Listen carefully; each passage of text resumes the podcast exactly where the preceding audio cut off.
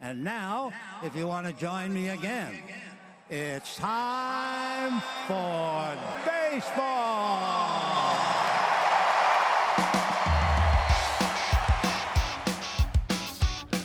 Driven deep to right field. There it goes. See ya. Top on down. Here comes a one-two pitch. Red Sox win the World Series.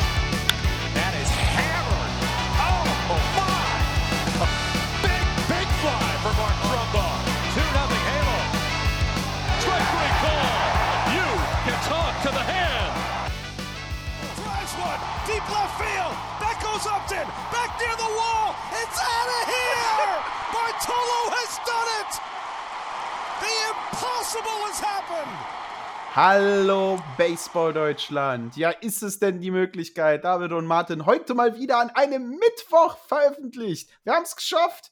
Wie der späte Sommer, der jetzt hoffentlich nach den Regenschauern, die mich gerade heimgesucht haben, wiederkommen, so sind wir an diesem Mittwoch die Boten des Sommers, die Boten von schönem Wetter, die Boten von besonderen Baseballspielen, denn es sind nicht so viele Baseballspiele am Wochenende passiert. Tatsächlich wegen dem Regen wurden einige abgesagt, aber die, die passiert sind, hatten es in sich. Das war einmal Berlin, wo David live dabei war und seinen Flamingos zugejubelt, zugeschmachtet hat, wie ihr hoffentlich alle in seinem Live-Video gesehen habt. Da war ganz viel äh, Playoffs im Süden mit sehr spannenden Spielen, die mir, nachdem ich von einer Hochzeit nach Hause gefahren bin, fast äh, einen Autounfall verursacht habe, so bin ich erschrocken.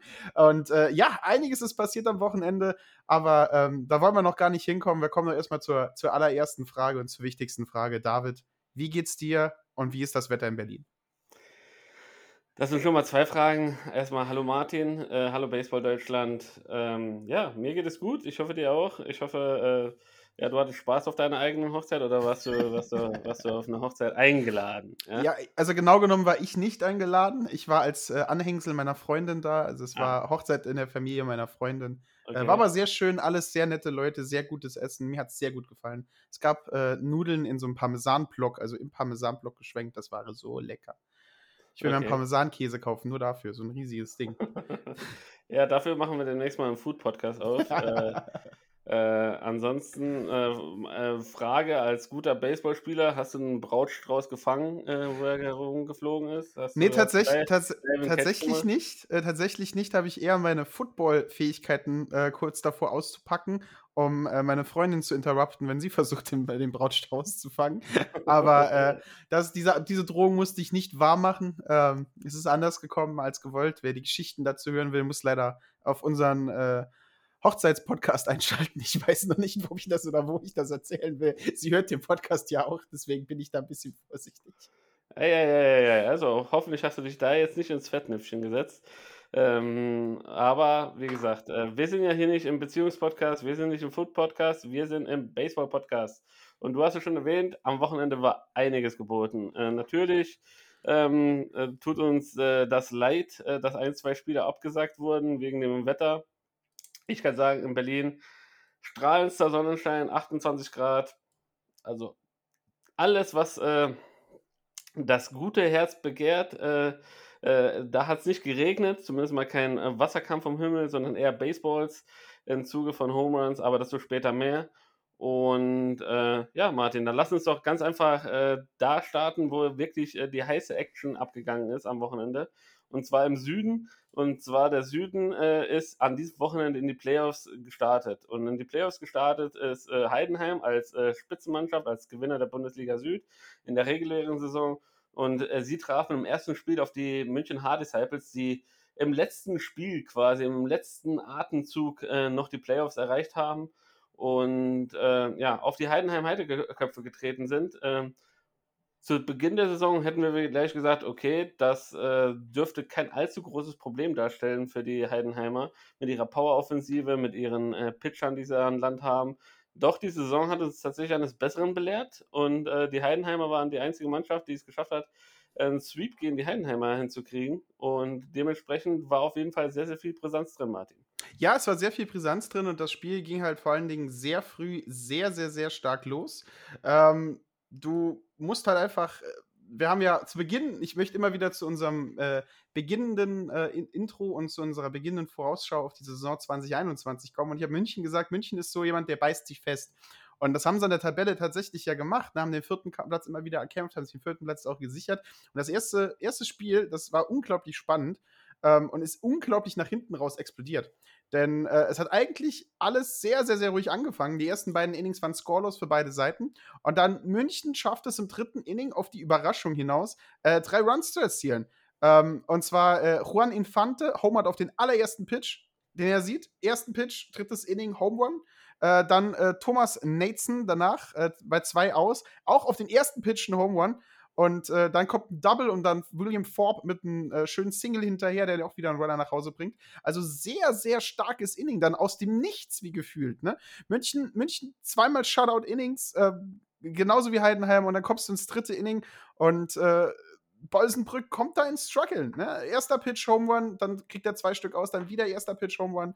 Und äh, auf einmal ist, ist Leben in dem Spiel. Und Heidenheim denkt sich, okay, wir müssen Gas geben, wir müssen auch was machen. Viertes, fünftes Inning, ein Run im vierten, zwei Runs im fünften Inning, wir haben Ausgleich. Und das ist der Moment, wo die Hochzeit so richtig losging. Das ist der Moment, wo wir an die Hochzeit-Location gekommen sind. Und ich habe nichts mehr mitbekommen, weil ich hatte kein Internet, kein WLAN. Und als die Hochzeit vorbei war und ich die Ergebnisse gecheckt habe auf dem Heimweg, bin ich bei einem 3 zu 3 Stand im sechsten Inning hat das Spiel 11 zu 10 für die Favoriten aus Heidenheim äh, geendet. Denn im siebten Inning ist halt wirklich alles explodiert. Äh, München macht sieben Runs und äh, nimmt sich da halt eine riesige Führung. Es steht 10 zu 3 in dem Moment. Und München macht das wieder mal sehr intelligent. Sie wechseln die ganze Zeit die Pitcher durch. Du hast äh, natürlich Steinlein, äh, der Starter, hat 100 Pitches werfen müssen, davon nur 49 Strikes. Äh, ist nicht in die Zone gekommen, hat dennoch die vier Innings durchgemacht und hat nur äh, fünf Hits mit drei Runs abgegeben und einen einzigen Home Run dabei. Und dann wechseln sie durch, sie wechseln durch. Dann kommt erst im fünften Van Kapf rein ähm, und dann kommt Endreat, dann Penskopf, dann Infante am Schluss nochmal, der für zwei Innings dann noch pitchen muss. Haut einen Home Run auf den ersten Pitch und muss dann halt tatsächlich noch weiter am Schluss zwei Innings pitchen. Und sie kämpfen halt und kämpfen und kämpfen, aber dann merkst du halt einfach die Qualität der Heidenheimer Offensive. Die machen nämlich im siebten Inning ebenfalls eine ganze Wagenladung voll äh, Runs, nämlich acht Stück. Darunter ganz viele Walks, die sie abgesahnt haben. Ganz souverän gespielt, ganz souverän, ganz ruhig am Schlag mal gewesen. Tatsächlich sogar zweimal Hit by Pitch abbekommen, um die Bases immer wieder voll zu kriegen, immer wieder leer zu machen und dieses deutliche 10 zu 3, das die Münchner da in den Händen haben, drehen die Heidenheimer einfach wieder um. Es ist fast so wie äh, am letzten Spieltag, wo sie neunten Inning noch weit hinten gelegen haben und dann einfach im neunten Inning so einen Gas gegeben haben und das Spiel noch mal gedreht haben, um zu gewinnen. Also ich habe das Gefühl, Heidenheim, die haben so einen Schalter und wenn der Schalter kurz davor auf Verlieren steht, drehen sie den um, drehen Lautstärke auf 11 und explodieren in der Offensive.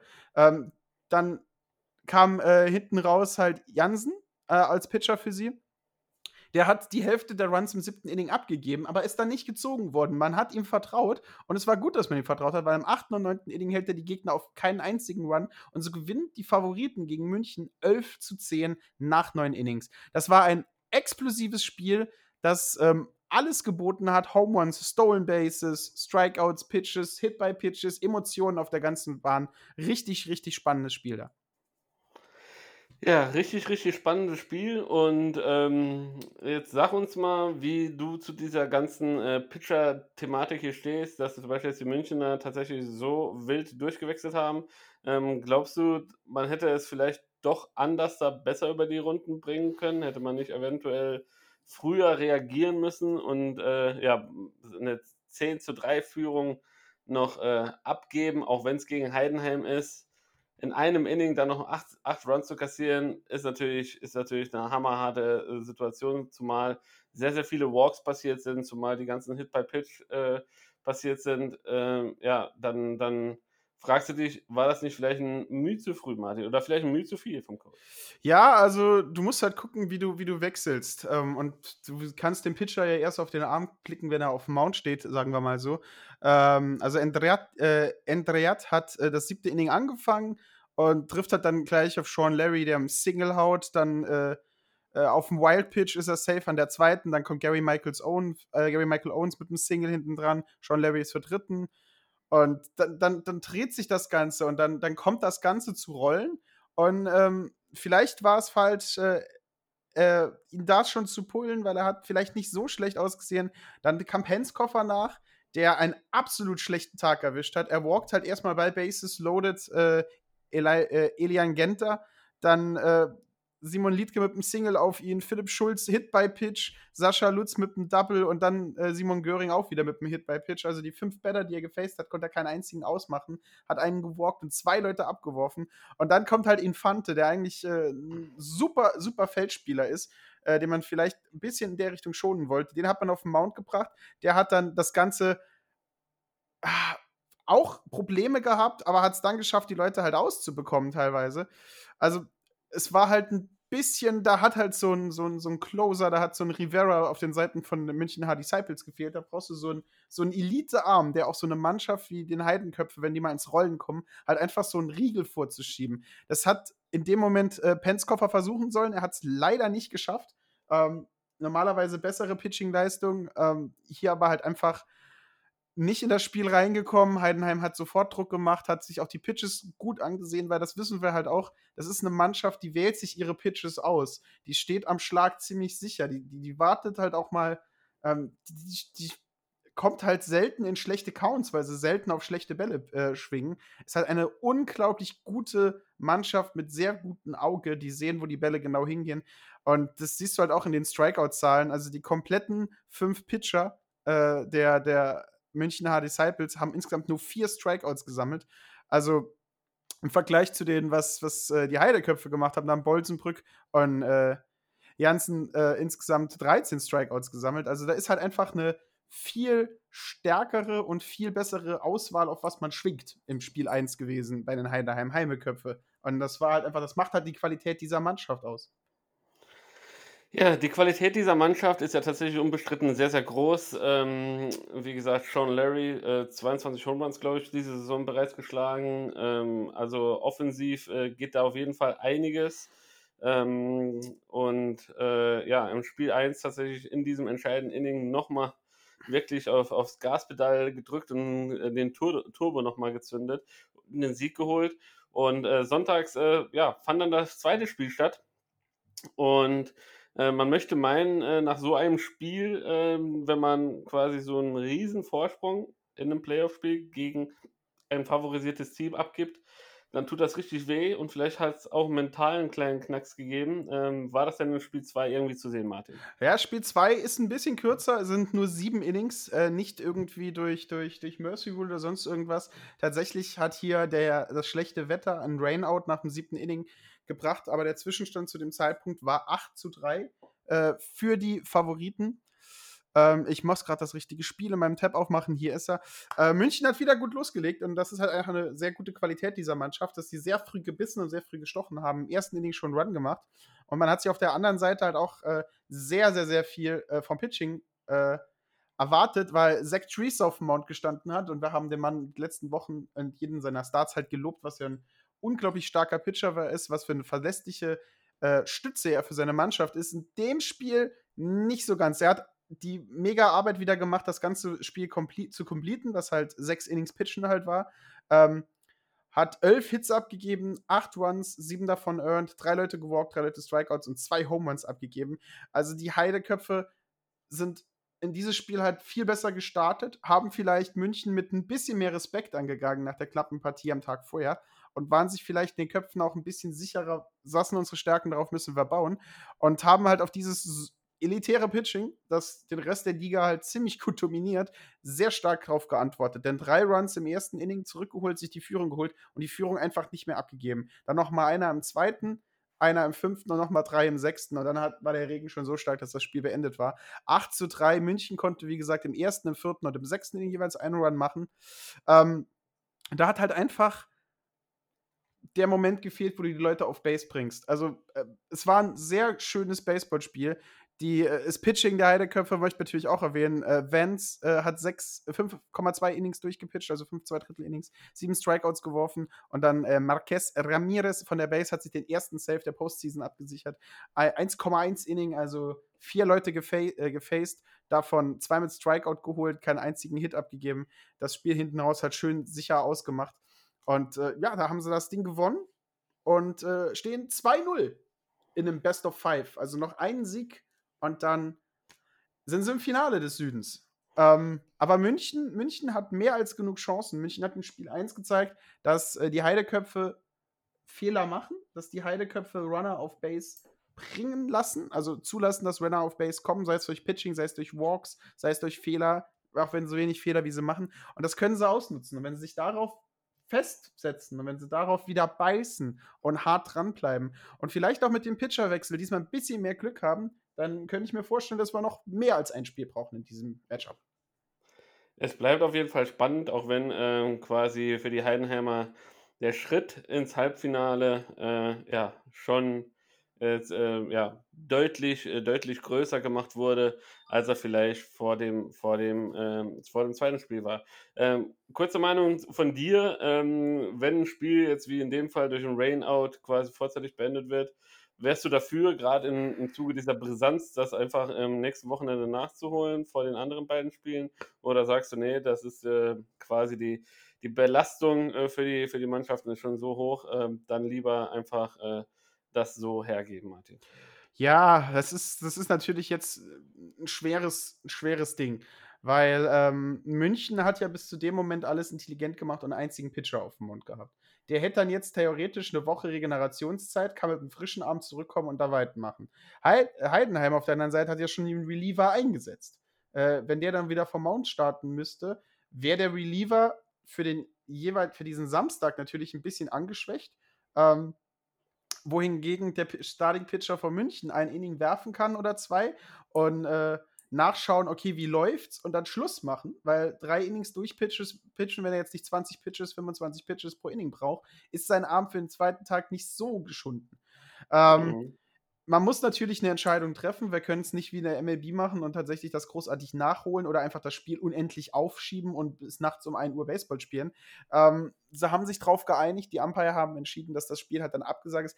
8 zu 3 ist auch schon eine okaye Führung, auch wenn Spiel 1 uns gezeigt hat, dass auch eine, eine, eine äh, 7 zu 10 Führung nicht ausreicht, um so ein Spiel endgültig zu callen.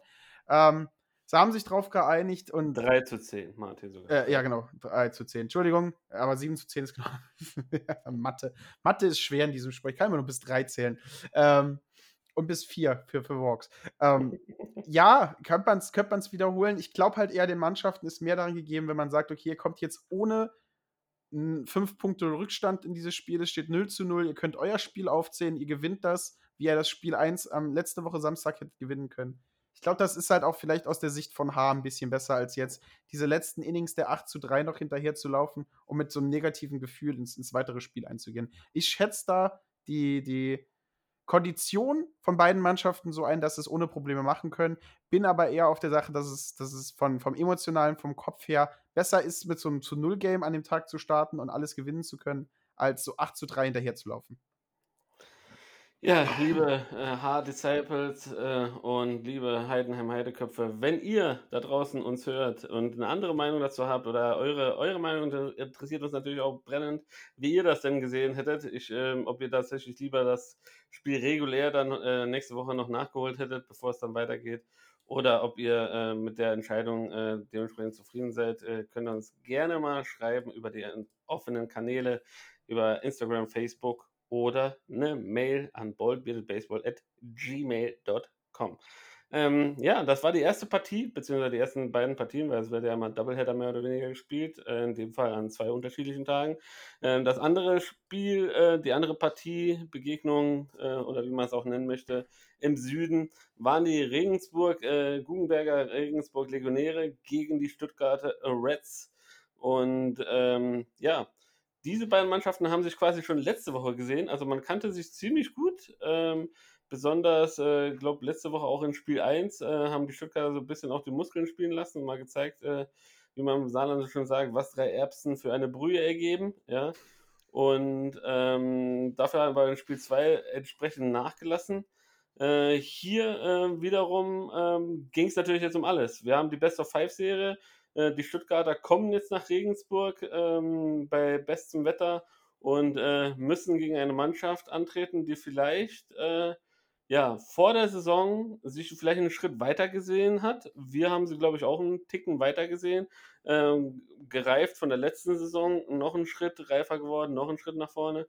Ähm, jetzt ist die Saison, wenn wir, bevor wir jetzt auf die Playoffs zu, äh, zu sprechen kommen, nicht so vielleicht gelaufen, wie sich die, Regensburger das erhofft hatten. Mit insgesamt, äh, mit insgesamt, lass mich noch mal kurz lügen. Als fünf Niederlagen? Äh, eine Sekunde, genau, äh, mit äh, sechs Niederlagen sogar. Oh, sechs sogar. Äh, schwarzer ist, Tag für Regensburg. ist, ist, ist, ist, auf jeden Fall ja, viel zu viel in, für, für die Regensburger. Ähm, sind sie so, glaube ich, auch schon jahrelang nicht mehr gewohnt gewesen. Und ähm, dann in eine Playoff äh, reinzugehen, wo sie äh, ja in einem Viertelfinale, wo man sagen muss, ähm, vielleicht die Jahre, die letzten Jahre davor, waren sie immer haushoher Favorit, egal gegen wen es da hätte gehen sollen.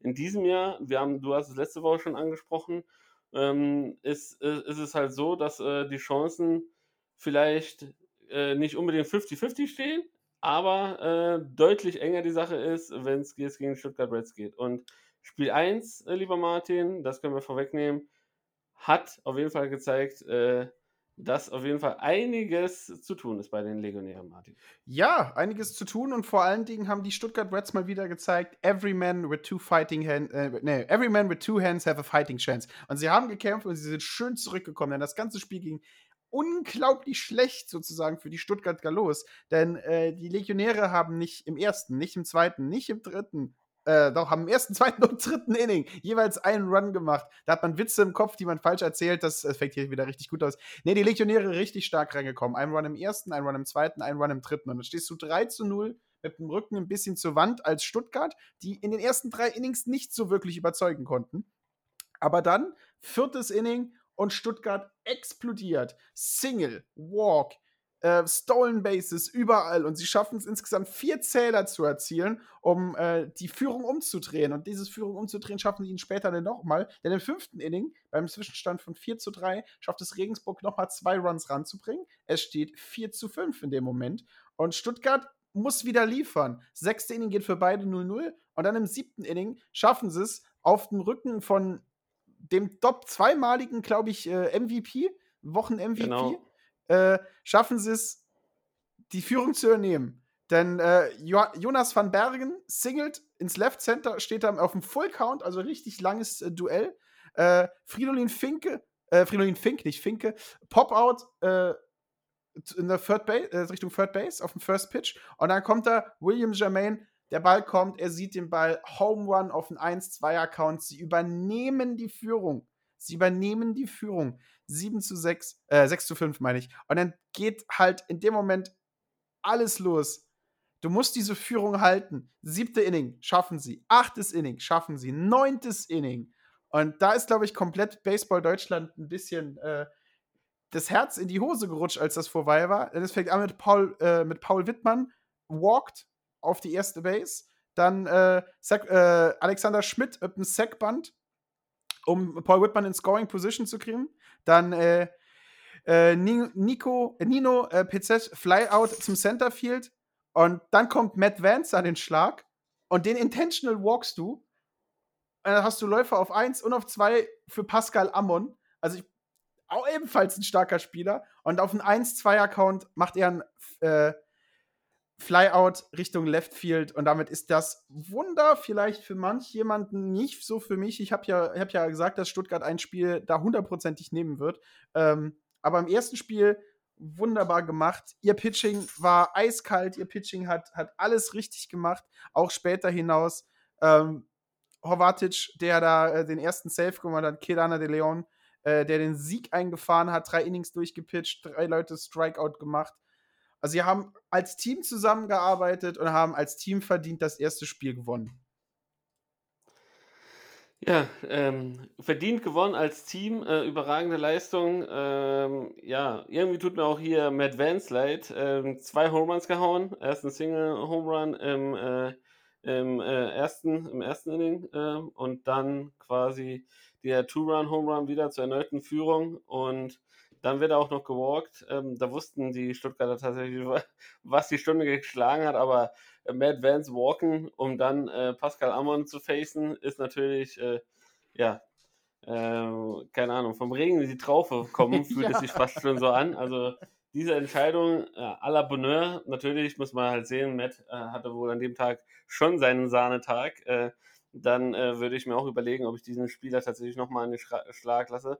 Und ja, äh, überragende Leistung. Will, William Jermaine, ähm, wieder so Art Matchwinner ähm, in diesem Spiel. Und äh, nicht zu vergessen, Kruno Golkovic, äh, Free-Run Home Run, der das überhaupt wieder möglich gemacht hat, ähm, ins Spiel wieder zurückzukommen.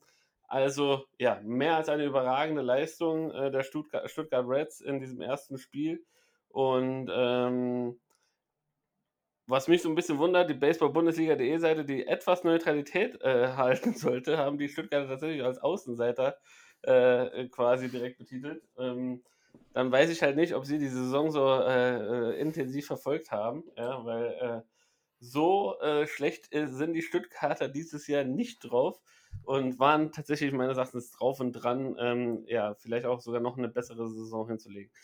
Wir sind jetzt mitten in den Playoffs. Das erste Spiel ist dann vorbeigegangen und ähm, ja, im zweiten Spiel, das dann halt auch am Sonntag stattgefunden hat, ähm, äh, wollten natürlich die Regensburger endlich äh, ja auch mal zeigen, zu welcher, vielleicht auch eine Art Machtdemonstration äh, zeigen, um äh, die, die Verhältnisse wieder ein bisschen gerade zu rücken und äh, auf jeden Fall die Stuttgarter nicht in eine komfortable 2 0 Führung in der Best of Five Serie, äh, Serie zu entlassen.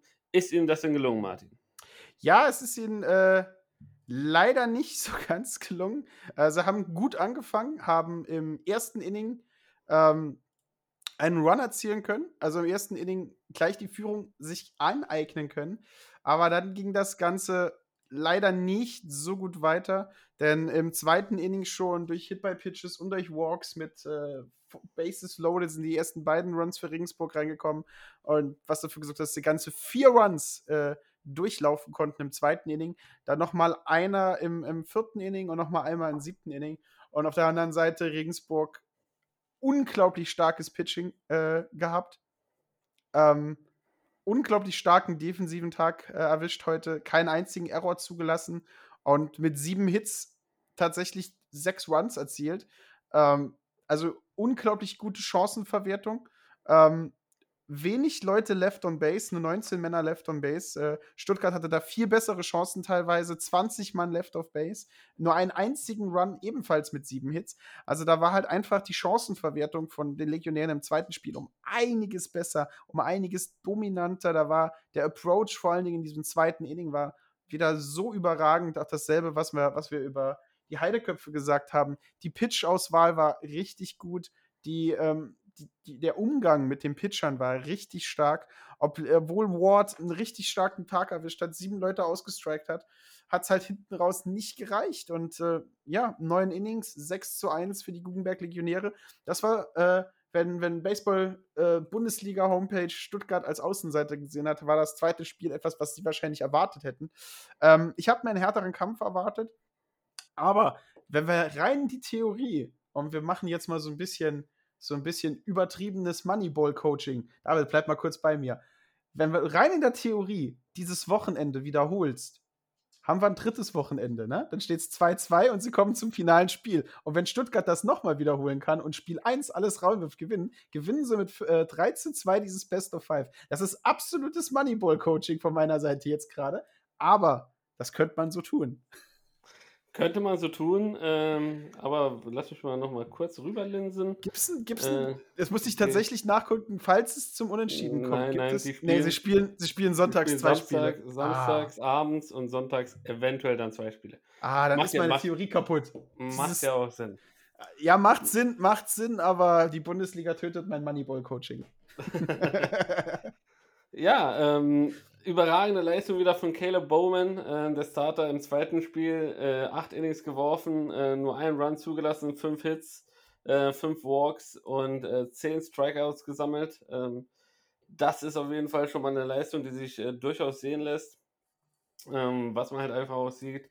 Es waren schon zwei Mannschaften äh, auf einer ähnlichen Augenhöhe. Das eine Inning, das halt ein bisschen wehgetan hat äh, mit den vier Runs, äh, die da reingekommen sind. Das war natürlich ja, ein, zwei Runs zu viel in diesem Bereich, um tatsächlich dann ja, die, die Tuchfühlung zu haben und weiterhin äh, ja, dem Gegner gefährlich zu werden. Trotzdem äh, bleibe ich dabei, es bleibt eine spannende Serie. Äh, nächste Woche geht es ja dann schon weiter am Samstag äh, um 19 Uhr mit dem Night Game äh, für die, für die ähm, äh, Hard Disciples und respektive die Heidenheim Heideköpfe. Geht es am Samstag äh, auch schon weiter um 14 Uhr. Ähm, und ja, es bleibt, es bleibt auf jeden Fall spannend in den Playoffs im Süden. Und äh, für jeden, der sich dafür interessiert, kann ich tatsächlich nur empfehlen, dran zu bleiben und sich die Spiele im Livestream anzugucken, beziehungsweise wenn ihr an dem Tag keine Zeit habt, äh, sind die Spiele alle gar verfügbar, gerade auch von den Legionären und jetzt auch von den äh, Heidenheim Heideköpfe sind verfügbar, auch noch nach dem Spiel und man kann sich die Spiele zu Gemüte führen und ganz entspannt äh, auf der Couch diese Spiele genießen. Die Links dazu findet ihr wie immer bei uns in, der, in, in unserem äh, in unserer Bio in, in ähm, na, auf Instagram oder ihr guckt einfach, wenn ich die äh, Links poste, immer freitags zu den Spielen, welche Spiele denn im Livestream übertragen werden. Da poste ich immer auf Facebook auch nochmal einen Link. Ähm, da könnt ihr das quasi dann auch finden. Ja, äh, so viel zum Playoff-Gebaren äh, vom letzten Wochenende in der Baseball-Bundesliga Süd. Ähm, Platzierungsrunden, in, respektive in Anführungszeichen Playdowns, die ja dieses Jahr nicht stattfinden, weil ja keiner absteigt, ähm, nennen wir es halt einfach Platzierungsrunden.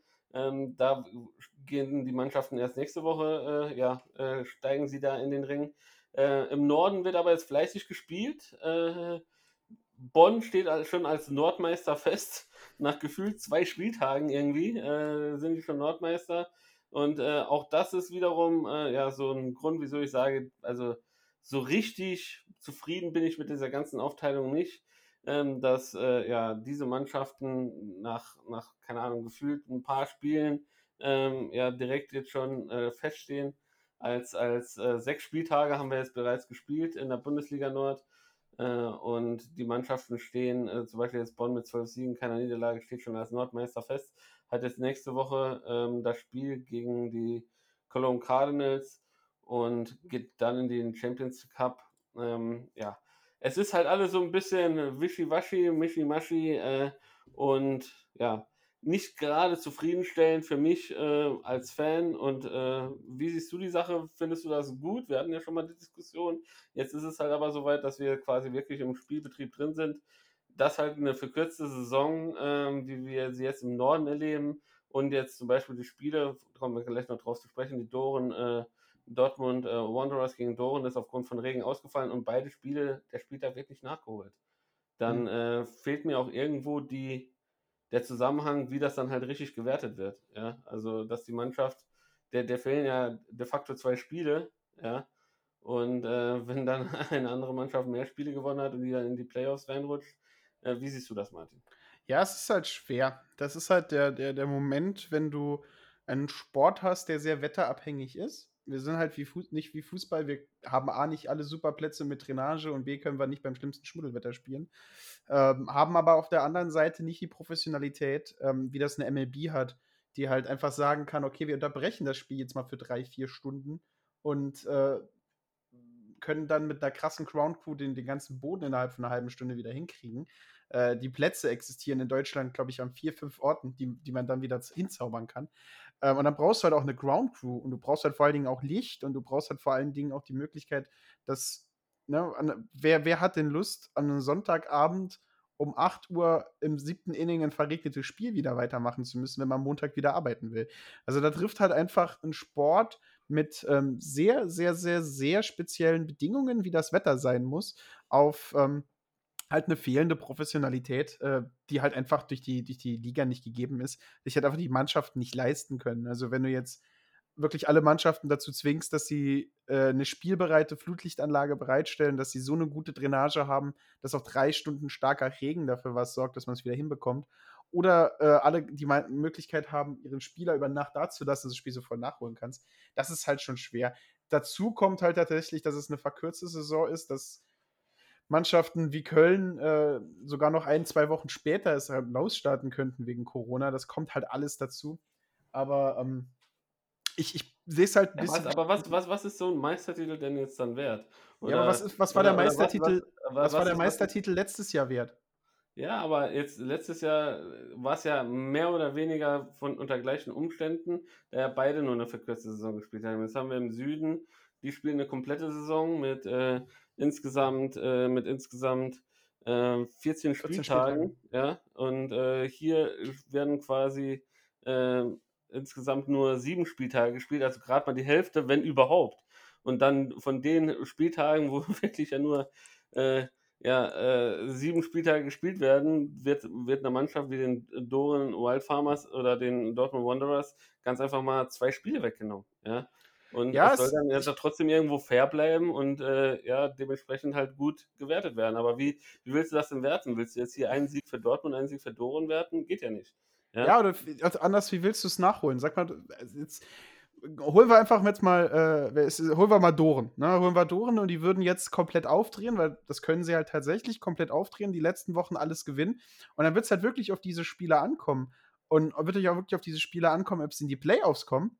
Ähm, und dann musst du die Spiele nochmal nachholen, dann verschiebst du die Playoffs weiter nach hinten und dann kommst du ja, wir sind ja eh schon, ich will nicht sagen, dass wir spät dran sind, aber wir bewegen uns ja eh schon wieder zu, zu, zu, zu den, ne, das Wetter ist halt wieder schlecht und das schiebst du halt alles weiter nach hinten, dann hast du nicht mehr so viele Auswahl an aber- Stadien, wo du, wo du Ja, aber kannst. du musst ich doch- bin, aber ich bin was- bei dir, Dave, ich bin bei dir, Dave. Ja, aber es ist halt Was, schwer. was ich halt einfach nicht verstehe, ist halt einfach, diese, diese Entscheidungen wurden ja irgendwo getroffen, ja. Und äh, ich meine, irgendwo muss man dann auch sagen, okay, was ist der Plan, wenn? Ja, wenn ein Spiel ausfällt oder keine Ahnung, äh, die Spiele so nicht stattfinden können, ähm, dann, dann muss ja irgendwo ein Plan B auch da sein. Wie werden die gewertet? Kriegen die beide jeweils zwei Siege zugesprochen? Wäre ja auch unfair. Kriegen beide zwei Loss? Wäre ja auch unfair. Split genauso. Und dementsprechend ist das halt, ja, so eine richtige Objektivität ist, ist für den Fan nach außen erstmal nicht ersichtlich, wird auch nicht richtig kommuniziert. Ähm, dementsprechend ist es halt sehr, sehr be ja, nicht, nicht befriedigend. Ja. Ja, ich glaube halt aber einfach, ich, ich kurz einhaken darf, ich glaube halt einfach, ich, ich erinnere mich jetzt ein bisschen zurück an, wir hatten ja das unglaubliche Glück, dass wir die Corona-Zeit nutzen konnten und mit so vielen Spielern reden konnten und mit so vielen ähm, offiziellen äh, vom Norden und vom Süden regeln. Und da war halt vor allen Dingen ein, ein Ausruf immer wieder ganz laut, Hauptsache spielen. Ich glaube halt tatsächlich, ähm, dass, dass wir als Podcast und wir als Fans die Liga gern professioneller sehen würden und professioneller haben wollten. Aber ähm, es ist halt einfach für einen Großteil der Spieler, auch wenn es erste Bundesliga ist, absolut und wahrscheinlich die höchste Liga in ganz Deutschland und unser Repräsentant in die Welt raus, ähm, halt primär ein Hobby. Und äh, die sind halt froh über jedes Spiel, das sie 2021 machen können. Und äh, haben halt auf der anderen Seite halt auch, wie du sagst, was ist dieser Titel wert, wenn Bonn nach sechs Tagen unangreifbar 12 zu 0 da steht. Und, und sind wir sicher, wenn, wenn wir jetzt noch vier Spieltage mehr hätten, würden sie vielleicht Also, ein oder zwei das- Spiele das, droppen. Ja, das ist, wie gesagt, das ist jetzt erstmal so, so dahingesagt, ja, ich, dass, dass, es, dass, dass Bonn auch eine mörderstarke Mannschaft in dieser Liga ist und höchstwahrscheinlich jetzt nicht ins Struggeln geraten würde, dass sie irgendwann bei einer äh, unausgeglichenen Statistik hier stehen würden. Da brauchen wir auch nicht drüber zu reden, das ist, das ist durchaus äh, mir bewusst, aber es geht mir tatsächlich um Mannschaften, die halt dahinter sind, ja, wie Ja. Doren, wie Hamburg, äh, wie vielleicht auch diese Saison die Berliner, ja. Ich gerade sagen, also die, bis die, durchaus, die durchaus eine gewisse Chance, eine gewisse äh, Möglichkeit hätten haben können. Und jetzt in solchen Fällen wie jetzt, äh, ja, äh, jetzt komme ich dazu zum Beispiel, weil überspringen wir jetzt erstmal Berlin, bleiben wir jetzt bei der Partie Dortmund gegen Doren, die ausgefallen ist. Dann nämlich äh, liebe Grüße an, äh, an Ivan Galkin, den Starting Pitcher der, der ähm, Doren Wild Farmers. Äh, der lädt uns recht herzlich ein, in den Ballpark zu kommen, dass man sich ein bisschen unterhält. Scheinbar hören uns da die Spieler auch gerne, äh, uns äh, beide ein bisschen labern. Und dass man äh, mal ein bisschen sich unterhaltet über das ganze Ding. Und er ist halt auch der Meinung, dass ja äh, zwei Spiele quasi, zwei äh, Möglichkeiten ihnen weggenommen wurden, um sich einen Vorsprung weiterhin noch auszubauen, eventuell, und ein bisschen Sicherheit zu haben. Und ja, dass vom DBV da auch jetzt nicht so irgendwie richtig das Ganze irgendwie hinterfragt oder abgedeckt wurde, dass man das quasi dann auch so plant, äh, ja, dass, wenn der Fall kommt, der, der Fälle, dann muss halt irgendwie noch, äh, noch ein zusätzlicher Spieltag irgendwo untergebracht werden, wie denn auch immer. Ja, und jetzt, jetzt sind wir in der Situation und jetzt bin ich mal gespannt, äh, wie, wie sich das alles denn löst. Ich meine, wenn, wenn im letzten Endes das auf zwei Spiele dann nicht ankommt, weil die, die, die Abstände sind dementsprechend, dann kräht kein Heim mehr danach. Aber wenn es dann äh, äh, spitz auf Knopf zugeht, ja, und dann fehlen dir vielleicht ein Sieg oder so, dann ist das halt natürlich auch nicht gerade ein schönes Gefühl, wenn du dann eventuell die Möglichkeit gehabt hättest. Und halt ja. einfach, äh, jetzt einfach gesagt wurde, wir müssen spielen, wir spielen jetzt einfach. Und mal gucken, was vor allen Dingen, passiert. Und, und vor allen Dingen, machen die Augen zu und durch.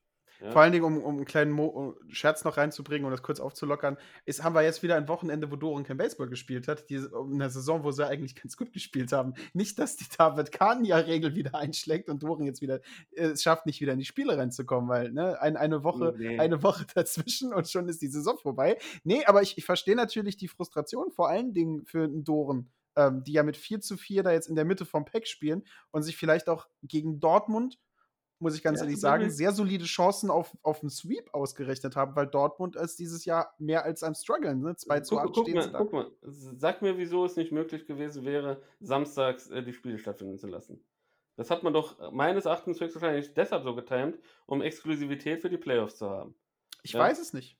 Ja, so, so als Fansicht erschließt sich mir sonst nichts. Ne, wieso, wieso man das eventuell da nicht hingelegt hätte. Selbst zweite Mannschaften oder Jugend oder was da alles noch mit dahinter steht. Wir, wir beide wissen, wovon wir reden, wenn irgendwelche Plätze belegt werden, wo, was, wie. Äh, ist ja immer ein bisschen Struggle, aber die ersten Mannschaften gehen halt immer vor. Und ja. gerade in so Zeiten, wo du halt, ja, darauf angewiesen bist, oh Mensch, könnte eventuell, dann hast du ja zumindest mal noch den Samstag, wo es beschissenes Wetter ist, hast aber vielleicht noch die Möglichkeit, am Sonntag zu spielen. Ja, ja absolut. Und, es ist, und, ist und schlecht das, geplant. So, so, eine Chance wurde halt einfach verpasst und, und alles quasi so auf Spitz auf Knopf äh, und äh, ja, zugenäht. Ich bin mal gespannt, wie sich das alles entwickelt und äh, ich, du sagst, du hattest vorhin äh, das Ganze gesagt, also ich persönlich aus Fans, ich würde mir eine professionellere, aufgestellte Liga, mehr transparent, mehr Kommunikation auch mit den Fans, mehr Kommunikation mit außen, dass die Leute auch alle wirklich abgeholt werden und genau wissen, wieso, weshalb, warum und nicht irgendwo in irgendeinem stillen Kämmerlein wird irgendwas beschlossen und wir beide kriegen es nur raus, weil wir ein, zwei Connections irgendwo hin haben. Und, äh, aber, aber dann äh, ist das auch jetzt nichts, wo du, sag ich mal, das auch offiziell irgendwie breitreden kannst, weil es irgendwie offiziell äh, großartig aufgeführt ist oder wenn es offiziell ist, ist es halt relativ schwer dann zu finden. Und deshalb ist das meines Erachtens halt wirklich eine unbefriedigende Situation, weil wir alle ja einen fairen Wettbewerb haben wollen. Wir wollen ja, dass die Besten sich dann auch letztendlich dafür qualifizieren und wenn es halt nur eine verkürzte Saison ist, weil Länderpokale, Europameisterschaften, äh, Champions Cup und was auch alles noch dazu, äh, dazu kommt, äh, ähm, anstehen, dann, dann äh, wollen wir zumindest mal, dass die Mannschaften, die, die, die sich grundsätzlich nichts vorzuwerfen haben, einen fairen Wettbewerb haben und da äh, ja, äh, ihre Möglichkeiten so wahrnehmen können, wie sie es denn können. Und ja. Bevor du es erwähnt hast, bevor es ist es mir gar nicht aufgefallen, dass da samstags nur die Playoff-Spiele tatsächlich waren. Ist, ich muss ganz ehrlich sagen, ist mir nicht aufgefallen. Ähm, wenn, ich, ich sag jetzt ein Wenn, wir kennen natürlich die Interna des Ganzen nichts, ähm, aber ich, ich, ich kenne die deutschen Baseballforen, ich habe jetzt nicht nachgeschaut, aber ich bin mir sicher, dass, was du gesagt hast, mit Exklusivität für, für, für die Playoff-Spiele sichern, wenn das der Grund war, würde ich äh, dem Vorstand vielleicht mal vorlegen, ein bisschen andere Sichtweise drauf zu machen. Denn ein Doren-Fan oder ein Hamburg-Fan, äh, der, der, wenn den Livestream seines eigenen Teams schaut, wird nicht bei, bei Playoff im Süden wahrscheinlich einschalten, wenn er nicht eh dahin geguckt hätte äh, oder nebenbei geschaut hätte.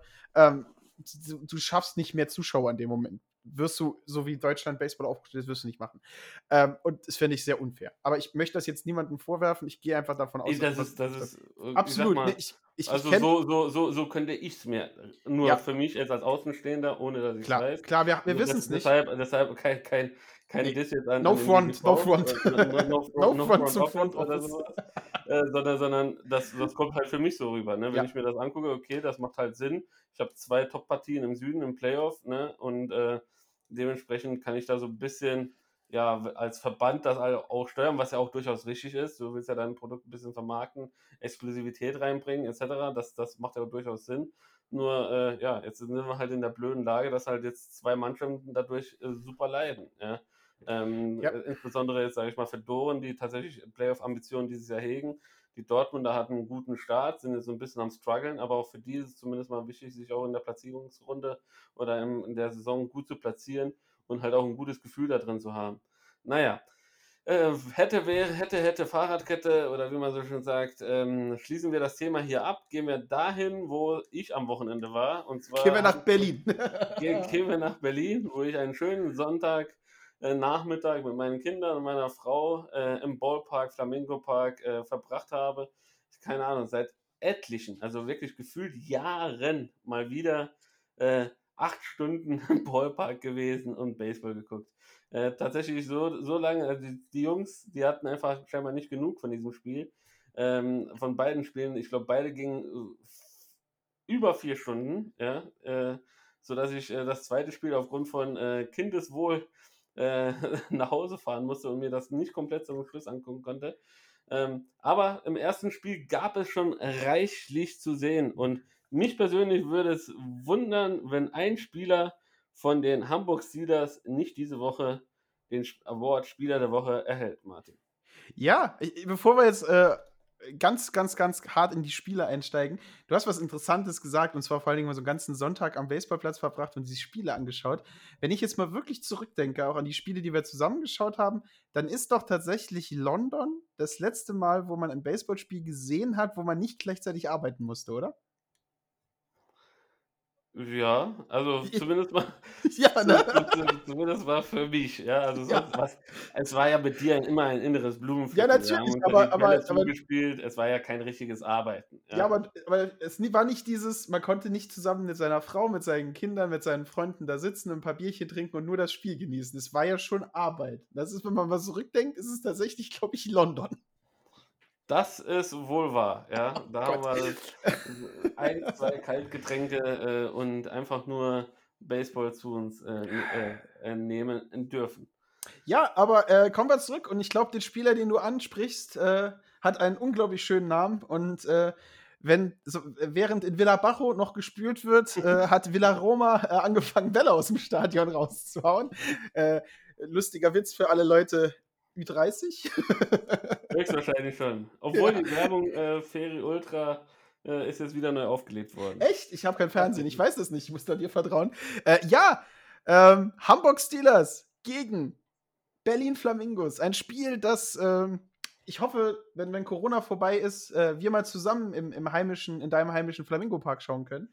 Äh, meine, meine Steelers, die ja sehr viel Sympathie haben, weil es die schönste Stadt Deutschlands ist, äh, gegen äh, die Berlin Flamingos, die sehr viel Sympathie haben, weil es auch eine schöne Stadt in Deutschland ist, äh, treffen aufeinander. Und David, du hast das Spiel im Stadion gesehen und ähm, ich möchte mal deine Einschätzung haben und zwar bis zum, bis zum sechsten Inning. Im sechsten Inning, bis zum sechsten Inning fand ich, hat das Ganze noch ein ziemlich normales Baseballspiel, oder?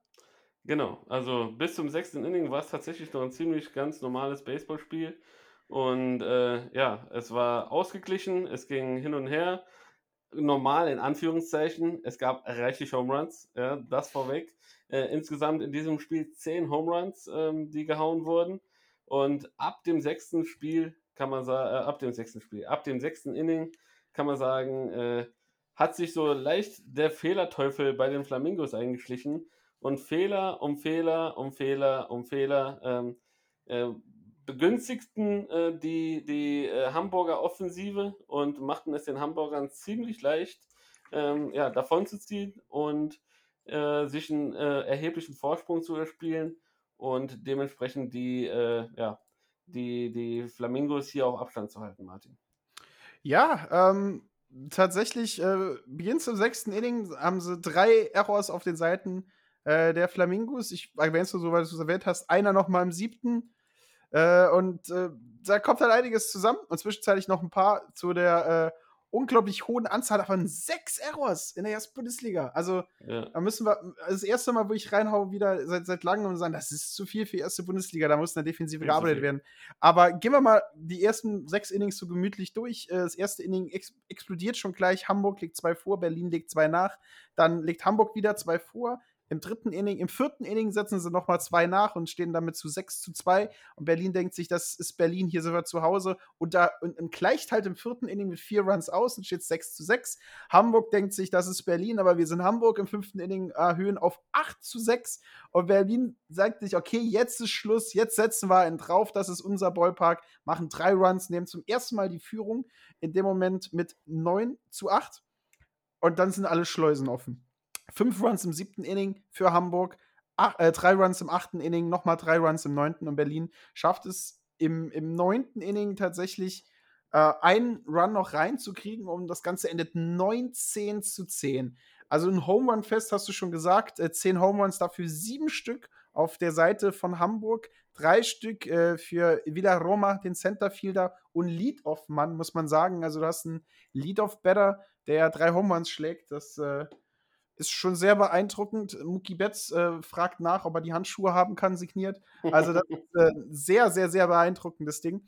Aber man muss halt sagen, ähm, vom Pitching her hinten raus war es jetzt auch ein bisschen interessant. Ne? Hamburgs, Hamburgs Starter ist äh, nach 3,2, also drei Innings und zwei ausgezogen worden, der tatsächlich äh, sechs Runs abgegeben hat, acht Hits und äh, Boy, also Müller ging runter und dann kam Bäumer von der Bank, der den Sieg halt eingefahren hat, hat äh, fünf ein Drittel Inning sehr stark durchgepitcht, neun Strikeouts geworfen, nur einen einzigen Home Run abgegeben und auf den Seiten ähm, von Berlin hast du Hasani, äh, der gestartet hat, durch die Offensive tatsächlich das Spiel nicht als Loss angezeichnet bekommen, weil im Moment, wo er runtergegangen ist, hat sein Team geführt. Dann äh, Giron hinten raus ähm, hat halt dann die Runs abgegeben und Jackson, der danach kommt, konnte das Ganze halt auch nicht klein halten. Du warst im Stadion, wie war mal wieder die Stimmung in Berlin? Hat man äh, trotz des deutlichen, deutlichen Ergebnisses am Schluss einen schönen Tag gehabt? Hat die Mannschaft gut gefeitet? Ja, es waren knapp 100 äh, Zuschauer, zahlende Zuschauer vor Ort. Ähm, äh, wir dürfen ja quasi mittlerweile auch ohne Tests, äh, ohne Tests, äh, die bis 250 Zuschauer sind, glaube ich, oder 250 Personen in total im Ballpark samt Spielern, äh, Funktionären und wer alles noch dazugehört, dürfen quasi dann äh, ohne Tests sich da aufhalten. Ähm, ähm, was, was natürlich schön war. Ähm, ja, tolles, tolles Spiel. Tatsächlich bis zum sechsten Inning war, war alles drin. Die Zuschauer haben wirklich viel, viel Rabatz gemacht, sehr viel Lärm, guter, guter Support.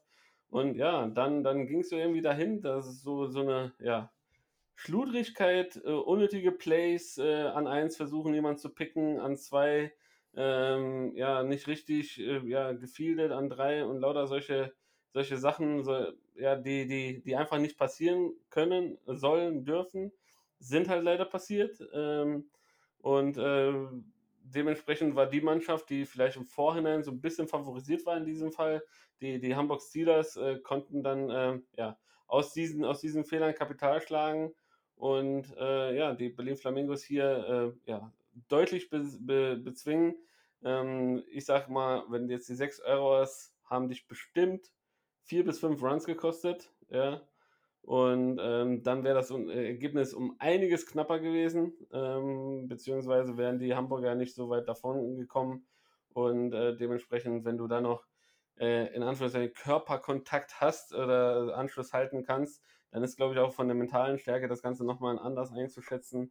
Und äh, die Möglichkeiten sind anders äh, ja, äh, einzusortieren, als wenn du jetzt, keine Ahnung, mit neun Runs hinten liegst und weißt, ähm, das Ding ist mehr oder weniger gegessen und wir konzentrieren uns nur noch aufs zweite Spiel. Denn äh, ja, auch im zweiten Spiel ging es munter weiter, Martin. Ja, es ging mun munter weiter und ähm, die Hamburg Steelers in der Favoritenrolle, wie du selber schon gesagt hast, dieses Jahr. Es ist ja wegen der verkürzten Saison den ganzen Spiel immer schwer zu sagen, wer gut reingekommen ist und wer nicht.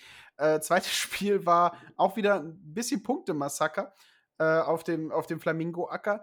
Äh, und man möchte dazu sagen, Villa Roma in diesem Spiel sieben At-Bats, also siebenmal an, an die Platte gekommen zum Schlagen. Ich glaube, an einem so Spielewochenende schaffe ich vielleicht mal sieben in zwei Spielen, wenn ich Glück habe.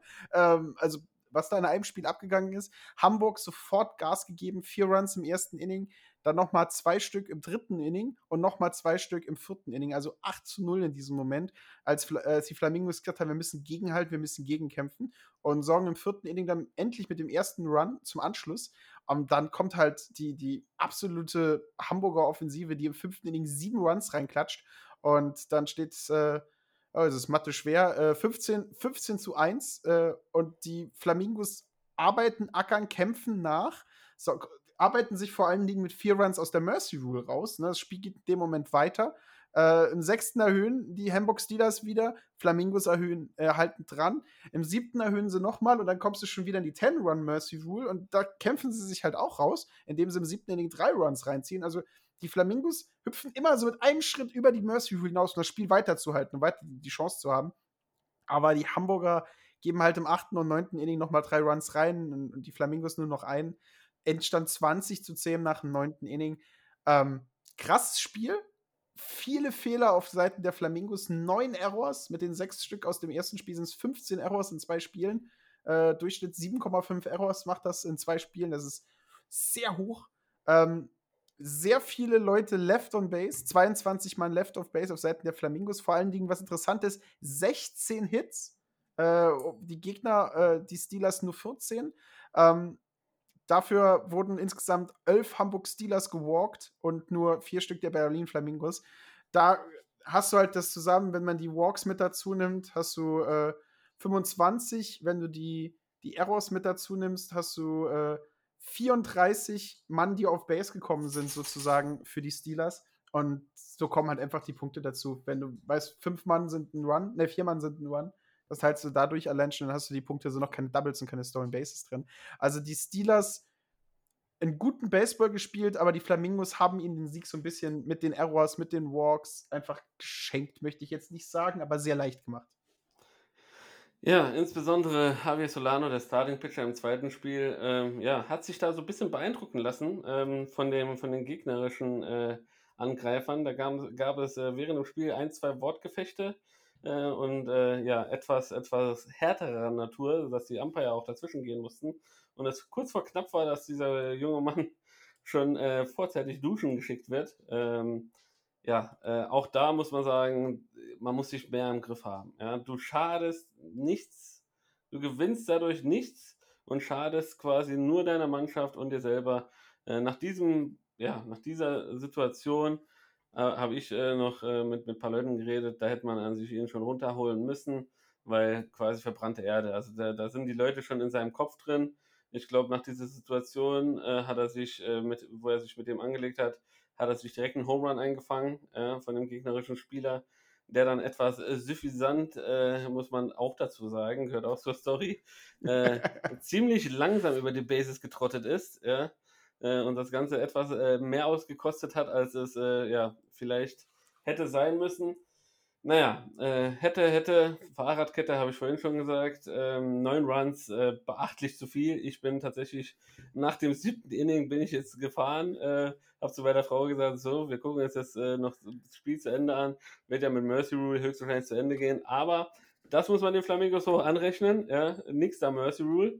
Äh, wir wollen den Zuschauern was bieten, auch wenn es dann nicht mehr ganz so viele da waren. Äh, hat man das Ganze noch extended. Ich glaube, bis um halb zehn wurde gespielt, dank Flutlicht. Ähm, äh, ich habe ich kann mich nicht erinnern, weil ich so lange auf dem Baseballfeld war. Ja.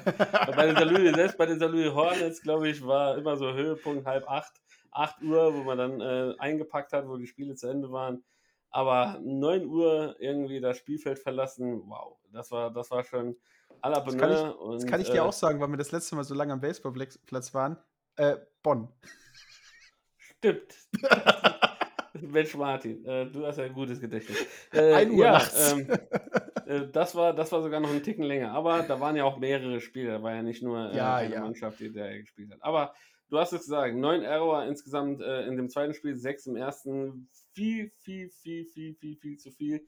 Und die kosten einfach die Flamingos in dieser Situation erstens die Punkte, zweitens die Sicherheit, die, die es einfach auch im Baseball braucht. Da haben wir auch schon oft genug drüber geredet. Und wenn du dann erstmal halt äh, diese unnötigen Sachen da drin hast, dann äh, ja, äh, bringt es halt einfach nichts und ähm, du, du, du ja, bist halt auf äh, Gedeih und Verderb irgendwie so darauf angewiesen, dass du dich irgendwie aus dieser mystischen Lage selbst wieder rausziehst. Doch äh, wenn gegen so eine starke Hamburg, äh, Mannschaft wie jetzt die Hamburg Steelers am Wochenende ist es nur noch umso bedeutend schwerer und ja, hat sich, war, war schon vorauszusehen, dass das eventuell nichts mehr wert. In diesem, äh, äh, in diesem Augenblick möchte ich noch einen lieben Gruß an David Wohlgemuth ausrichten, den Coach der Hamburg Steelers, äh, mit dem ich auch noch mal kurz quatschen konnte. Ähm, super Typ. Äh, liebe Grüße auch an seinen Kompagnon. Ähm, gute Genesungswünsche an Martin äh, von, von dem Elb Akademie, Elb.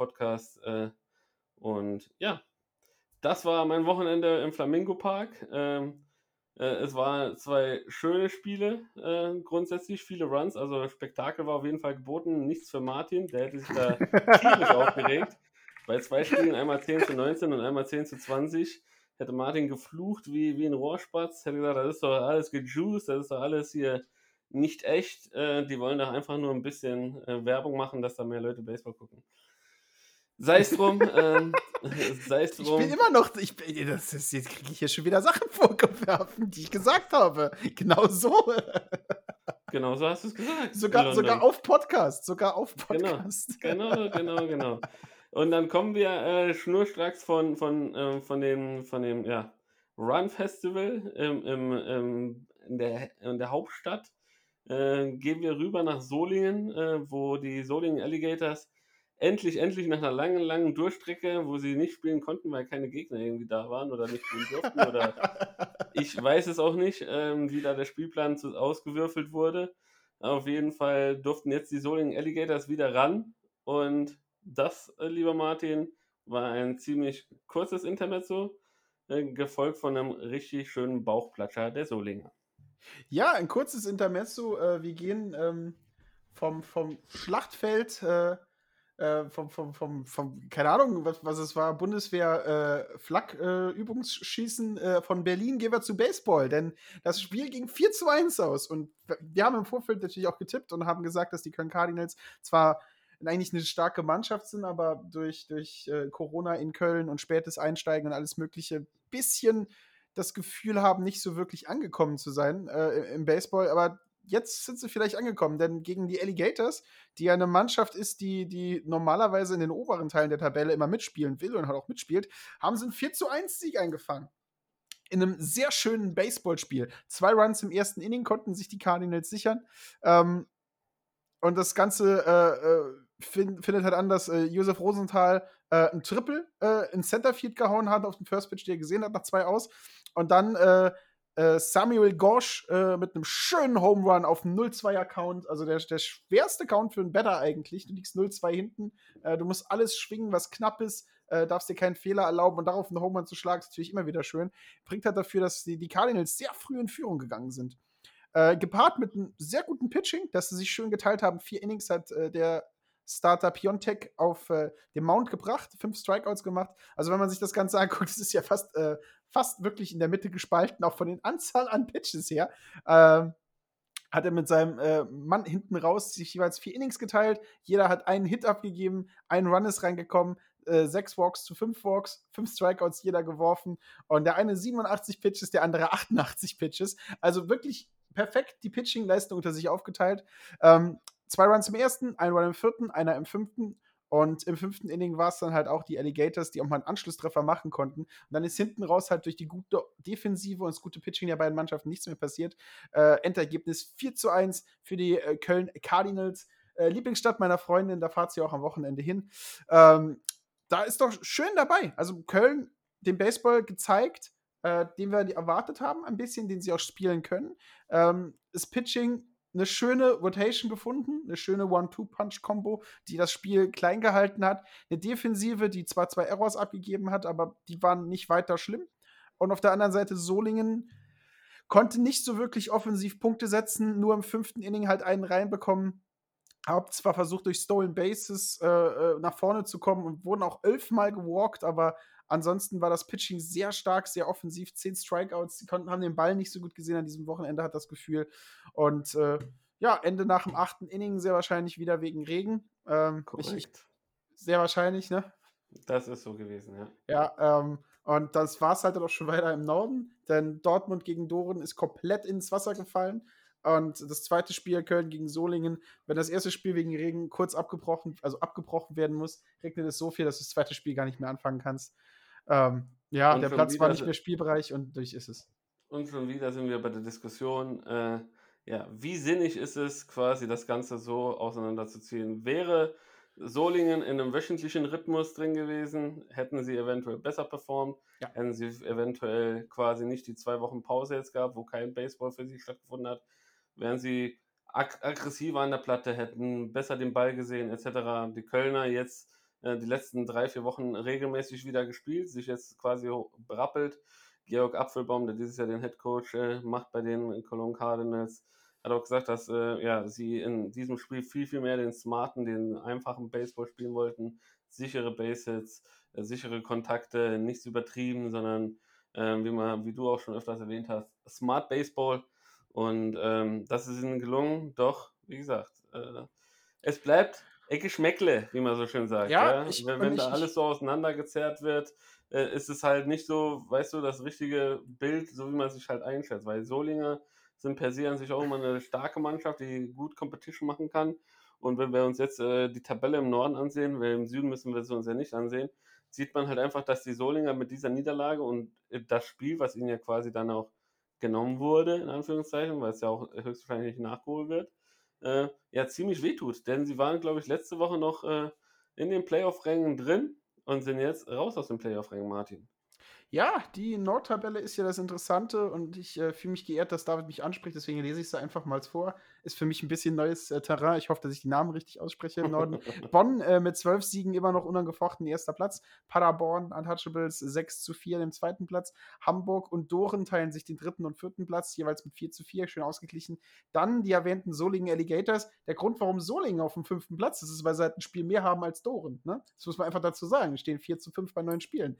Äh, Berlin mit äh, diesem schlechten Wochenende 3 zu 7 auf dem sechsten Platz, Köln 2 zu 5 auf dem siebten Platz und äh, Dortmund 2 zu 8 äh, auf dem achten und letzten Platz. Und da muss man halt einfach sagen, dass es drei Mannschaften gibt, die ähm, zehn oder mehr Spieler haben.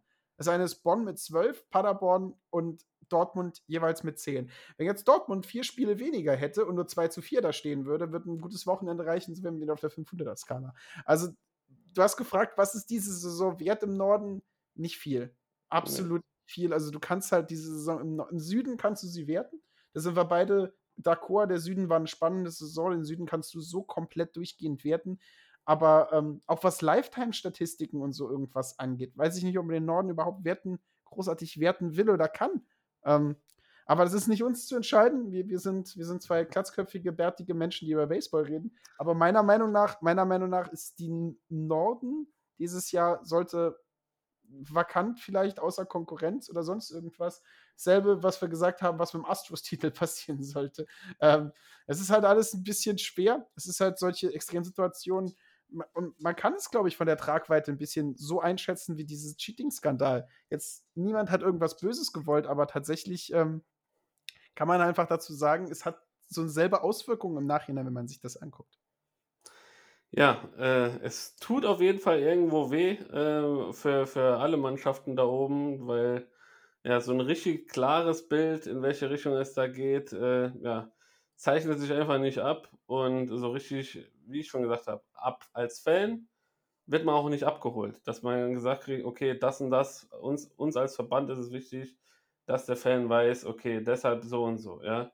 Ähm, das ist einfach nicht vorhanden. Und das äh, darf meines Erachtens nicht sein. Das ist eine, eine Fehl, eine, ein Fehler, der gemacht wurde, der äh, sich dieses Jahr höchstwahrscheinlich nicht mehr korrigiert werden kann, aber für die Ku- Zukunft so nicht mehr passieren darf. Denn, ja, wie gesagt, wie du sagst es, im besten Fall äh, könnte, könnte eine Mannschaft, die, keine Ahnung, wegen Regen oder sonst was nur sechs Spiele absolviert hat, äh, könnte in die Playoffs rutschen, weil die anderen eine negativere Statistik haben, oder wie? Äh, also ganz weird, ganz komisch, ähm, äh, nicht, nicht komplett äh, ja, nachzuvollziehen und deshalb äh, ja, sehr, sehr fragwürdig das Ganze im Norden, wie sich das denn später auch alles gestalten wird. Aber genug von der Bundesliga. Ähm, wir haben jetzt den Norden abgehakt. Im Süden haben wir die Playoffs, äh, die Playoffs äh, ja, ähm, besprochen. Kommen wir noch kurz zu äh, einer, ja, einer ich, äh, Rand, Randnotiz will ich es ja gar nicht nennen, sondern äh, ich, will, ich will sagen, dass äh, ja, die, die guten äh, U18-Nationalspieler der deutschen Baseball-Nationalmannschaft sind zurzeit bei der Europameisterschaft in äh, Italien und ja, haben gestern Morgen ja, einen spektakulären, einen spektakulären äh, ja, Einsatz gehabt und ähm, durften im Eröffnungsspiel äh, gegen die Tschechen antreten und haben da mit einem Walk-off-Sieg äh, ähm, ja, den, den, den ersten Sieg in der, in der Serie geholt. Ähm, und heute haben sie nachgelegt, 12 zu 2 gegen die Österreicher äh, ja, gewonnen. Fehlt ihnen jetzt nur noch die Spanier. Ähm, wie beeindruckend findest du das, Martin?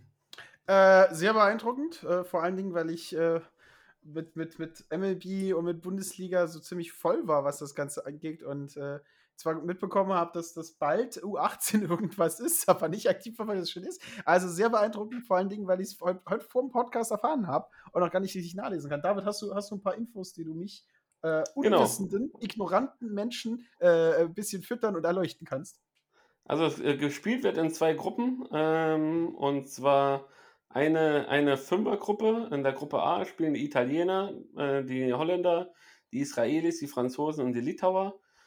Und in Gruppe B, in der deutschen Gruppe, spielen die Spanier, die äh, Deutschen, die Österreicher und die Tschechen. Und ähm, ja, gestern äh, ja, ging es halt tatsächlich für die deutsche Nationalmannschaft los. Äh, und äh, wie gesagt, in einem äh, spektakulären Walk-off äh, Double, Sch- Schrägstrich, Triple gel- gelang Lou äh, Gehring äh, quasi der, der, der äh, erlösende, erlösende äh, Sieg in, in, diesem, in diesem Spiel, äh, Sieg, äh.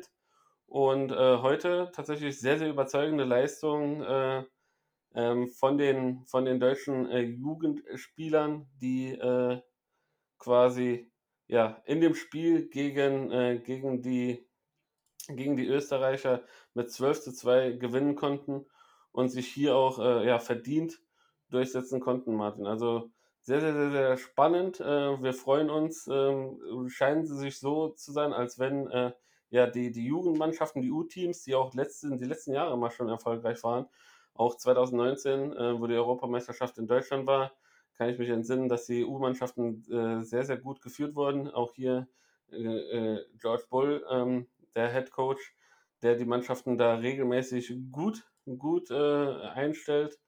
Und äh, im sechsten Abschnitt heute wurde das quasi Spiel schon ja, vorzeitig beendet, aufgrund der von der 10-Run-Rule. Ähm, und am Freitag geht es weiter ähm, beim Spiel, äh, beim letzten Vorrundenspiel gegen die Spanier. Ähm, und äh, das, den Live, es gibt sogar, glaube ich, Livestreams äh, davon, aber wenn ihr da genauere Infos haben wollt, auf www.wbsceurope.org äh, könnt ihr euch darüber informieren. Und auch äh, unser lieber Kollege Thomas Beat äh, von den Mannheim Tornados hat, äh, hat eine schöne, eine schöne, äh, eine schöne, äh, äh, na, eine schöne Idee gehabt. Er hat Toms EM-Studio und da lädt er regelmäßig über seinen Instagram-Account äh, von we at weplaybaseball.de ähm, äh, lädt er regelmäßig ähm, ja, Jugendspieler äh, über Instagram ein und äh, interviewt sie zu den entsprechenden Spielen. Heute Abend zum Beispiel, wenn ihr das schon gehört habt, ist es leider schon zu spät. Aber ihr könnt auch gerne den äh, den Instagram-Kanal von replaybaseball.de abonnieren. Da werdet ihr dann immer benachrichtigt, wenn die online gehen, live gehen. Und da könnt ihr euch ein paar Interviews äh, anhören. Heute Abend zum Beispiel Lou Helmich, wie gesagt, der den entscheidenden äh, Double, Triple äh, Schlag im Spiel gegen die Tschechen gehauen hat. Ähm, ja, ähm, das war's, äh, das war's quasi von der Europameisterschaft. Ähm, da werden wir euch auch weiterhin auf dem Laufenden halten. Und jetzt gehen wir darüber, wo jetzt demnächst äh, die All-Star Break ansteht und äh, wir euch natürlich so ein bisschen nochmal auf dem Laufenden halten wollen, wie denn die Statistiken da so sind, Martin.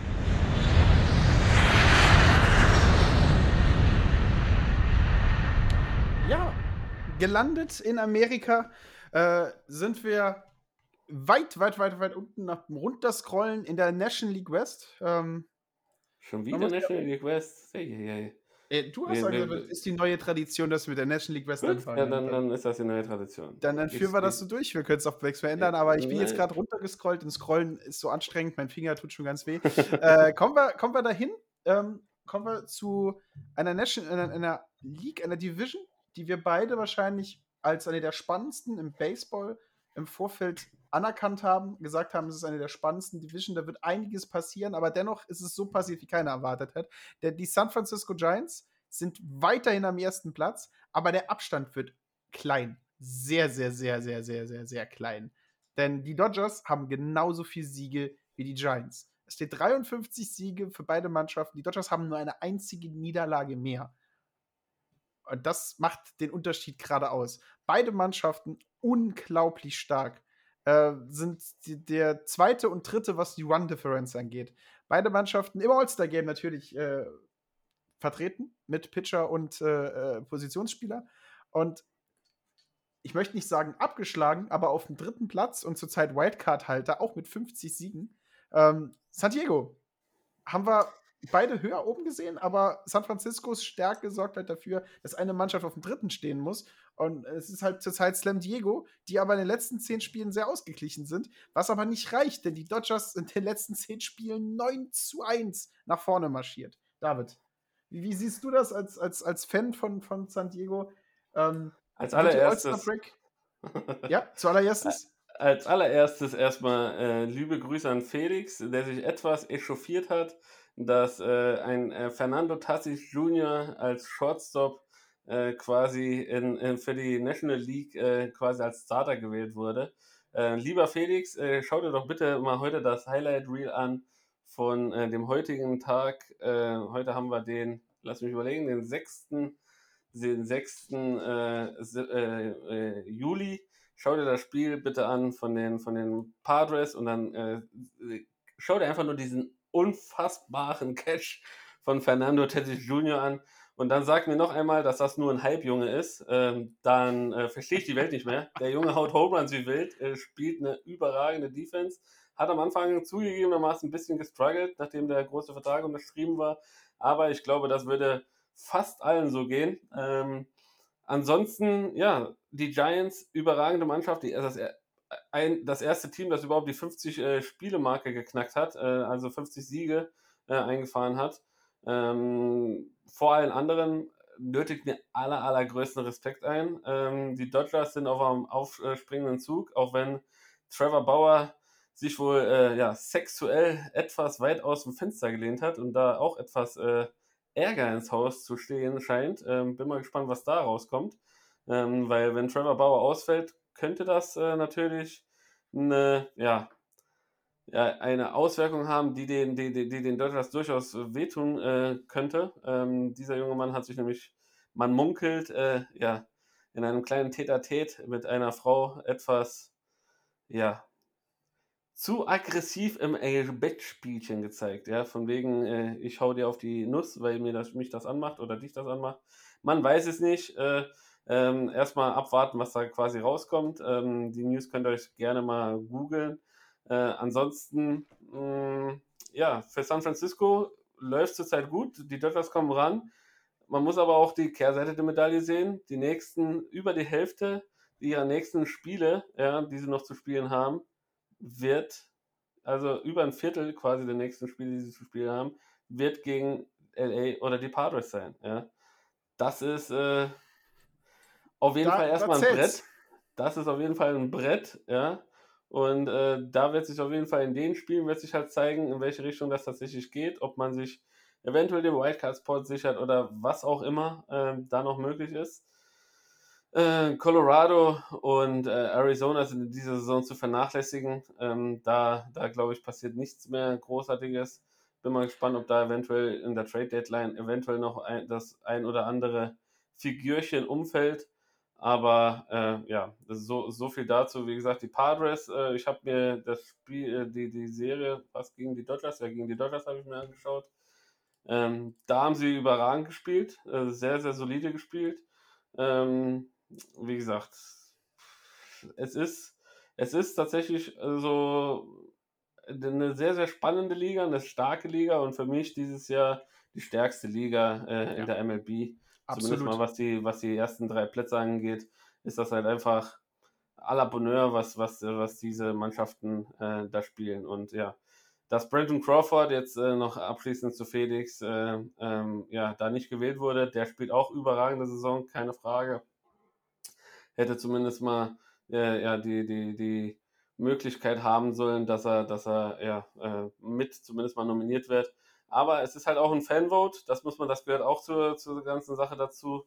Und ähm, dementsprechend, äh, ja, so ein bisschen zwiegespaltener Meinung bin ich da. Ja, du, wenn, du, wenn du nicht Mike Trout bist, der dadurch äh, brilliert, dass man Mike Trout ist und nicht in die Kamera reinstecken muss, dann muss man halt ein Bryce Harper oder ein Tatis Jr. sein. Also wenn du auffällst, dann kommst du halt auch ins All-Star-Game mit guten Nummern.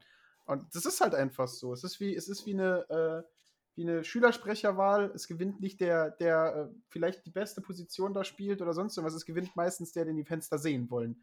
Und äh, ich muss ganz ehrlich sagen, es gibt in der kompletten National League keinen Shortstop, der so flashy ist, der so viel Spaß beim Zuschauen macht, meiner Meinung nach wie Tatis.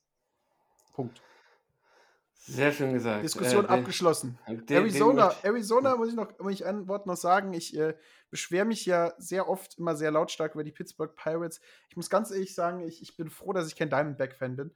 Denn ähm, was die Mannschaft abliefert, 23 Siege zu 63 Niederlagen, 26,5 Spiele hinterm Wildcard-Slot, ähm, minus 126 Run Difference. Also ich bin da bin, bin dieses Jahr noch ein bisschen, noch mehr, also sehr überrascht, dass es vor allen Dingen so schlecht ist in Arizona. Ähm, das liegt aber vielleicht auch ein bisschen mit dieser Tank-Mentalität, die die Amerikaner ja durch, durch die Möglichkeit, dass du nicht absteigst, ähm, an den Tag legen können. Solche Seasons vielleicht sehr früh abschreiben, vielleicht auch ein paar Leute verkaufen, um Geld klar zu machen. Ähm, es ist halt der Vor- und der Nachteil, da können wir jetzt drüber streiten, darüber, dass du nur eine, dass du nicht absteigen kannst und dir nichts passieren kann. Äh, das geht in der Bundesliga nicht. Äh, Arizona wäre wär so am, am, am kaputtgehen, was die Fans angeht, wenn du so eine Saison hinstellst. Ähm, das ist halt Fluch und Segen von amerikanischen Sportligen. Ja, und noch, noch ein letzter, letzter, letzter, äh, letzter Anekdote zu den National League All-Star Reservespielern. Äh, Brandon Crawford ist da tatsächlich dabei. Und wenn man nur allein so in diese Reserve anguckt, ich würde gerne mal die Reserve gegeneinander spielen sehen, weil man hat JT Realmuto, Ozzy Albies, Chris Bryant, Brandon Crawford, Jake Cronenworth, Eduardo Escobar, Max Muncy, Tree Turner, Mookie Betts, Brian Reynolds, Kai Schwaber, Juan Soto und Chris Taylor. Äh, quasi die alle, die, die alle da in der Reserve äh, auf der Bank sich wiederfinden. Also Hut ab, wer so eine, wer so eine Bank zur Verfügung hat. Ähm, Respekt, Respekt, Respekt, Respekt. ja, also das ist, äh, das ist die, die Reserve. Äh, Müsst ihr die Reserve der American League mal anschauen, die ist ehrlich beeindruckend. Da kommen wir gleich zu, wenn wir in der American League Ja, also, also die, das All-Star-Game ist, All-Star-Game ist tatsächlich ähm, sehr, sehr, sehr dick und sehr, sehr spannend dieses Jahr, egal wer an, an, die, Main, äh, Genau. an die Platte kommt. Ja, aber äh, gehen wir weiter. Gehen wir zur National League Central. Ähm, Genau. da hat sich wieder viel getan. Du, du berichtest mal eine Zeit lang nicht und schon sieht es wieder seltsam aus. Die Brewers mit 51 Siegen sind auf Platz 1. Dann weit, weit hinten dran abgeschlagen. Cincinnati mit 44 Siegen nur. Äh, die Cubs mit 42 zu 43 sind knapp mit einem unter der 500-Marke. St. Louis mit 42 zu 44 äh, auf dem dritten Platz und die Pirates mit doch 31 Siegen zu 53 Niederlagen auf dem letzten Platz, aber nur 17,5 Spiele von der Wildcard-Slot entfernt. David, das äh, könnte das Wunder der Pirates werden. Die haben, glaube ich, so, wenn du einen Dollar draufsetzt, dass sie die World Series gewinnen, kann ich mein Haus abbezahlen. Ich glaube, das tue ich halt einfach mal aus, aus, aus Jux und Tollerei. Vielleicht passiert's und mein Haus ist abbezahlt. Ich, ich, ich persönlich drücke dir die Daumen. Ich persönlich drücke dir die Daumen. Aber äh, richtig schockiert bin ich über die Chicago Cubs Losing Streak von zehn Spielen Ja, hintereinander. oh Gott, ja. genau. Wow. Wow, wow, wow. Was ist da los, Martin? Ja, was ist da los? Ähm, harte Gegner ähm, in, in, den letzten Tagen gehabt. Äh, die Cups äh, nicht, nicht, nicht so gut reingekommen. Das Team bricht ein bisschen ähm, halt, äh, wo sind wir? Trifft, bricht ein bisschen halt auseinander. Du hast eine, eine einigermaßen okayes gegen, gegen Los Angeles gehabt und da muss man halt dazu sagen, wenn dein letzter Sieg am 24.06. war und das gegen LA, äh, dann, dann ist es schon okay. Aber seitdem gegen äh, drei Spiele gegen LA verloren, drei Spiele gegen Milwaukee verloren und dann vier Sp äh, drei Spiele gegen Cincinnati verloren, das letzte Spiel in die Phillies verloren. Also sie geben halt auch die Siege den, genau den falschen Mannschaften. Mannschaften in ihrer Division, Mannschaften in der National League, alle Mannschaften, die gegen sie spielen, gegen Milwaukee und Cincinnati gesweept worden. Wirft dich halt so weit nach hinten. Ähm, das sind sechs Siege, die du gegen Gegnern in deiner Division schenkst. Ähm, das, das, das, das killt halt deinen Run ein bisschen. Und jetzt muss man halt hoffen, dass man sich gut in die All-Star-Break vielleicht noch retten kann, da Luft holen, da Kraft sammeln und dann wieder Gas geben. Ja, äh, Milwaukee ähm, ja, hat auf jeden Fall gezeigt, dass sie dieses Jahr ja, auf jeden Fall zu den, zu den Aspiranten gehören, die sich äh, ja, ein, äh, berechtigte Hoffnungen auf die Playoffs machen können.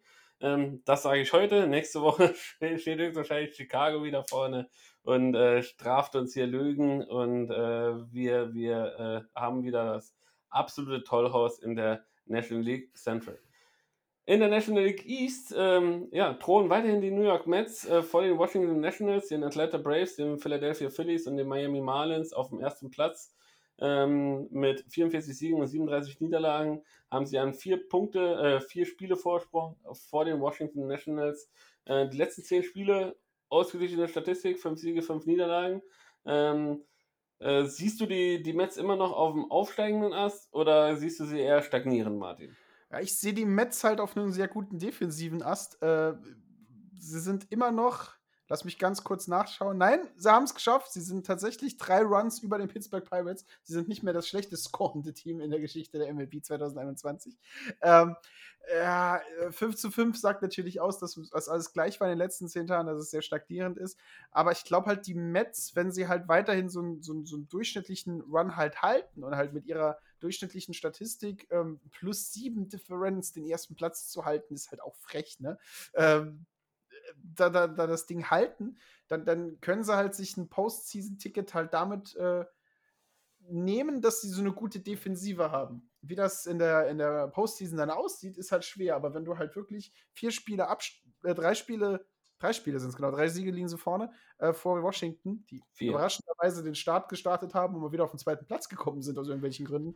Ähm, ähm, kannst du halten und wenn eine Mannschaft das defensiv halten kann, dann ist es die New York Mets. Vielleicht wird da kurz vor der Trade Deadline noch irgendwo ein dicker Arm eingekauft, der äh, ein bisschen äh, den Grom Offensivleistung abnimmt und äh, dann, dann wird das wahrscheinlich was. Aber ich, ich sehe ich seh New York schon mit dieser Leistung, die sie das ganze Jahr über gezeigt haben und vor allem dieser konstanten Leistung. Ne? Konstant auch mit 292 Runs nur reinbekommen. Damit sind sie die beste Defensivmannschaft, was das Ganze angeht.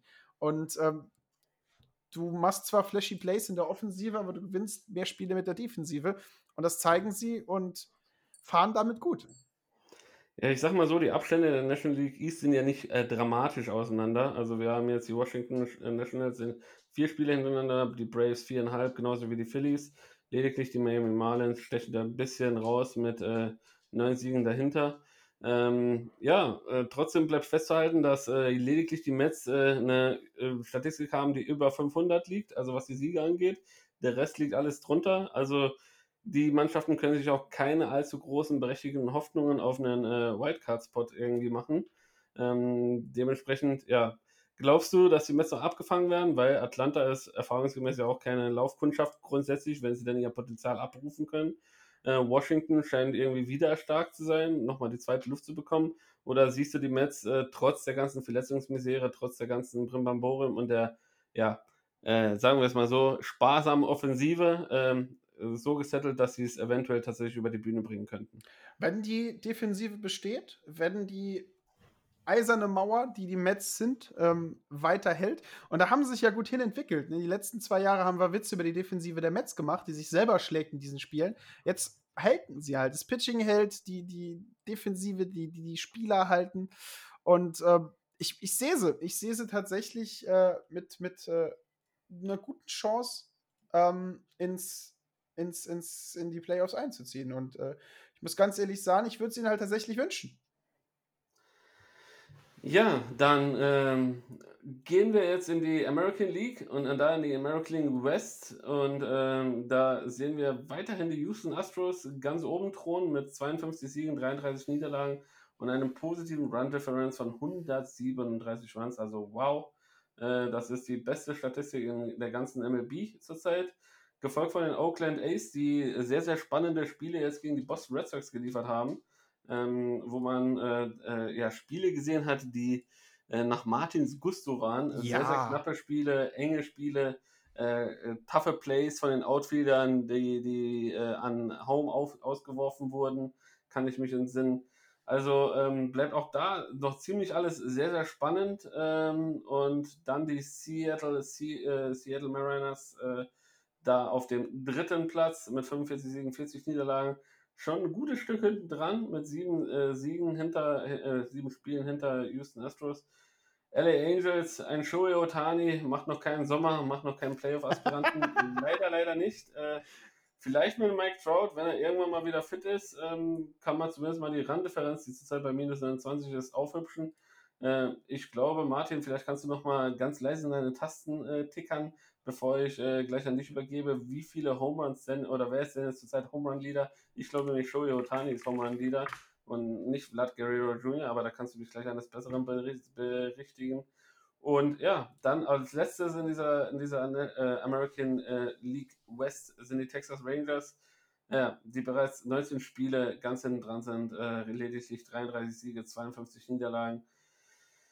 Ja, äh, tolles neues Stadion, aber ja, auch ein tolles neues Stadion äh, macht nicht unbedingt die Mannschaft viel, viel stärker. Ähm, schade, schade. Äh, man wünscht sich manchmal die guten Zeiten von Prince Fielder da zurück, äh, wo, wo es dann eventuell noch ein bisschen besser ausgesehen hat. Und jetzt kommst du, Martin, mit den äh, Home Run-Statistiken. Ja, das hast du richtig im Kopf. Äh, Shohei Otani führt zurzeit die äh, Home Run-Tabelle an. Er hat Vlad Guerrero Jr. überholt und hinter sich gelassen.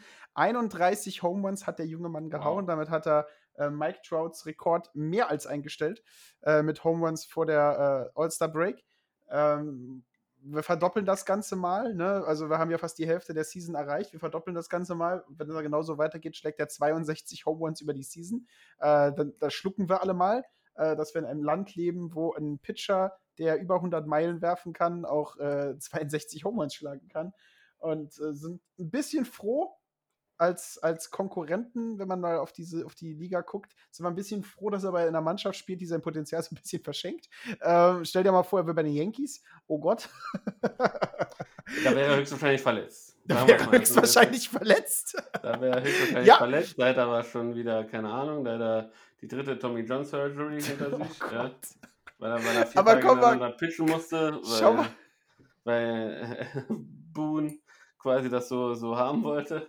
Ja, äh, deshalb, äh, ja, also auch da, da bin ich, äh, glaube ich, äh, da- das warme Wetter in, in LA, das tut sein Übriges dazu, dass der Junge sich da wohlfühlt. Ja, absolut. Äh, gehen wir vielleicht noch die Home Runs ein bisschen durch. Vlad Guerrero Jr. auf dem zweiten. Fernando Tatis Jr. auch mit 27 Home Runs auf dem zweiten. Kyle Schwarber hinten dran mit 25. Dann äh, Ronald Acuna und auf dem sechsten äh, Rafael Devers mit 21. Zusammen mit Joey Gallo und Marcus Semien.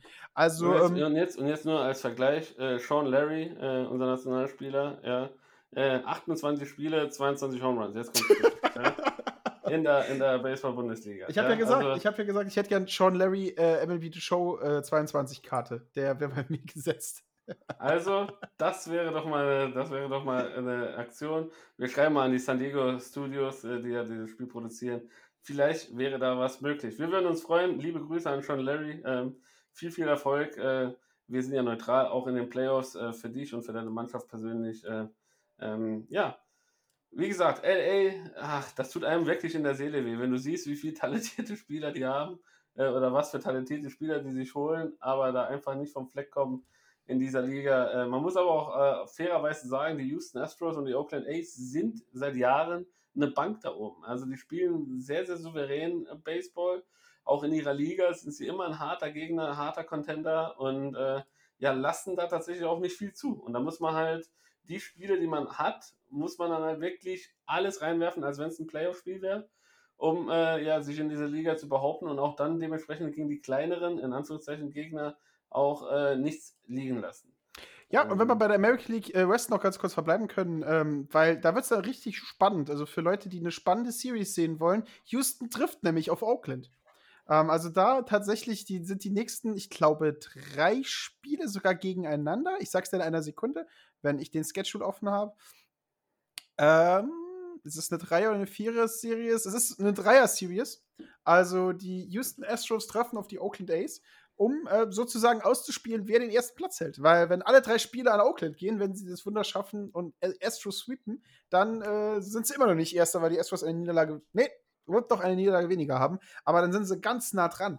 Also das ist tatsächlich eine super spannende Series für alle Leute, die spannende Series sehen wollen, keine Mannschaft besonders folgen. Houston gegen Oakland äh, findet, äh, wenn ihr das hört, das zweite Spiel statt. Also auch hier liebe Grüße an meine Schwester, die immer noch nicht geschafft hat, äh, die MLB-App äh, quasi so zu benutzen, MLB TV-App, dass sie auch mal ihre Houston Astros sehen kann. Alex, äh, vielleicht wäre jetzt mal die Gelegenheit, tatsächlich mal das Ganze zum Laufen zu bringen.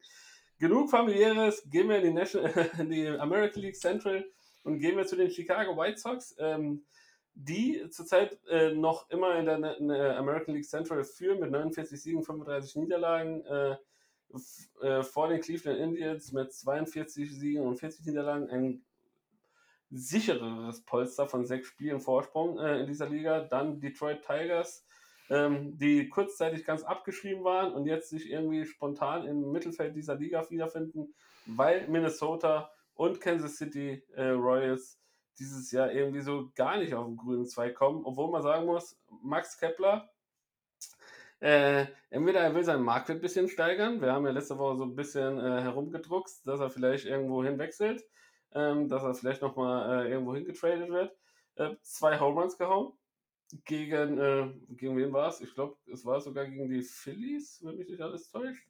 Ähm, also beeindruckende, beeindruckende Leistung und ähm, scheint, dass er wieder so auf dem Weg der Besserung ist, Martin.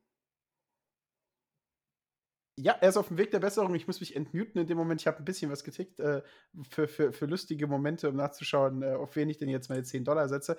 Äh, er ist auf dem Weg der Besserung. Ähm, und wie du schon gesagt hast, Kepler äh, gibt mehr Gas. Kepler ob er seinen Marktwert steigern will, ob er seinen, seinen Twins zeigen will, dass er immer noch ihr Starting Right Fielder ist und seine Position halten will. Das äh, wird uns die Zeit zeigen. Trading Deadline steht ja kurz bevor an und dann wissen wir halt, wo er die nächste halbe Jahr spielen wird, sicher. Was genau passieren wird für Keplerino, das, das wissen wir nicht.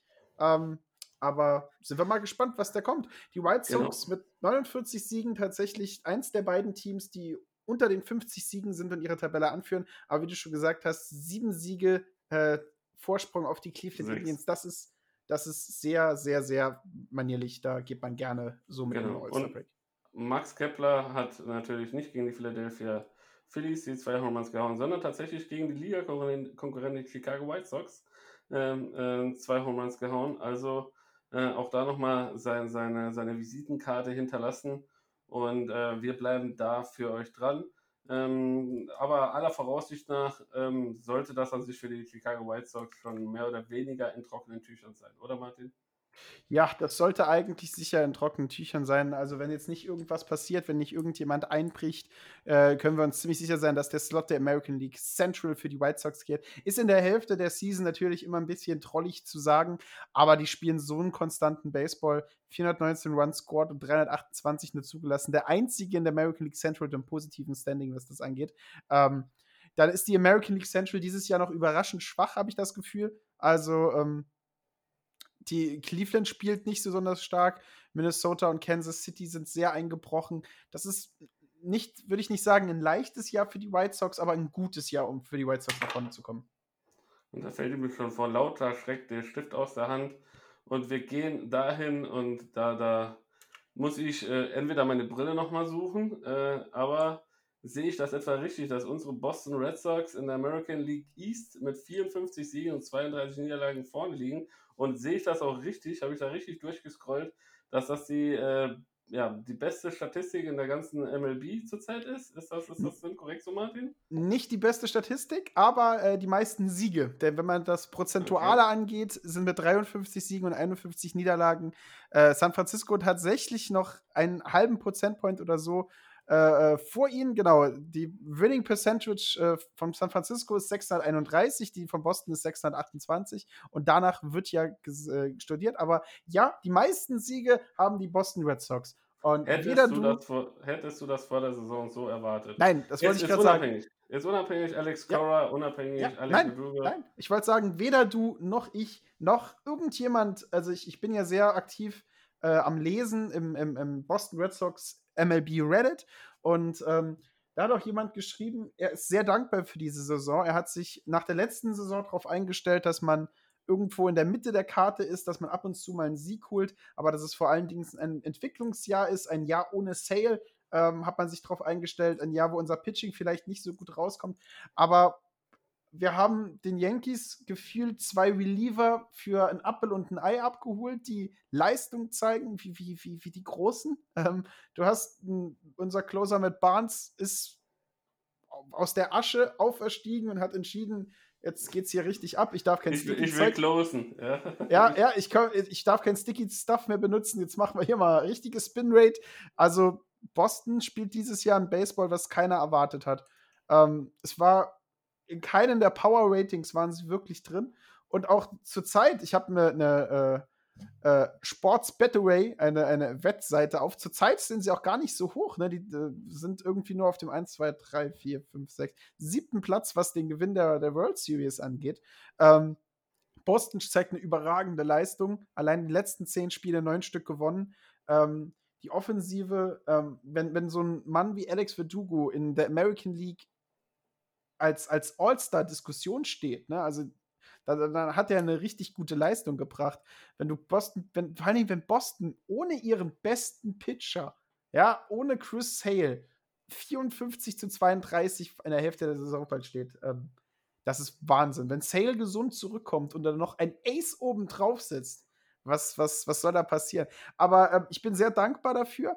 Ähm, falls jetzt alles einbrechen sollte und Boston aus irgendwelchen Gründen nicht in die Postseason kommt, bin ich immer noch mehr als zufrieden und mehr als stolz auf diese Mannschaft, wie sie mit dem, dem Haufen, der sie sind, so zusammengewürfelt, so viele junge Spieler, so viele neu eingekaufte Spieler, so viele Starspieler weg. Das komplette Outfield wurde ja ausgetauscht. Hat angefangen mit Betts, dann ist Jackie Bradley Jr. und äh, äh, äh. Benny weg, ben, Benintendi weggegangen. Also, und dann so zurückzukommen und so eine Leistung zu zeigen, Hut ab dafür.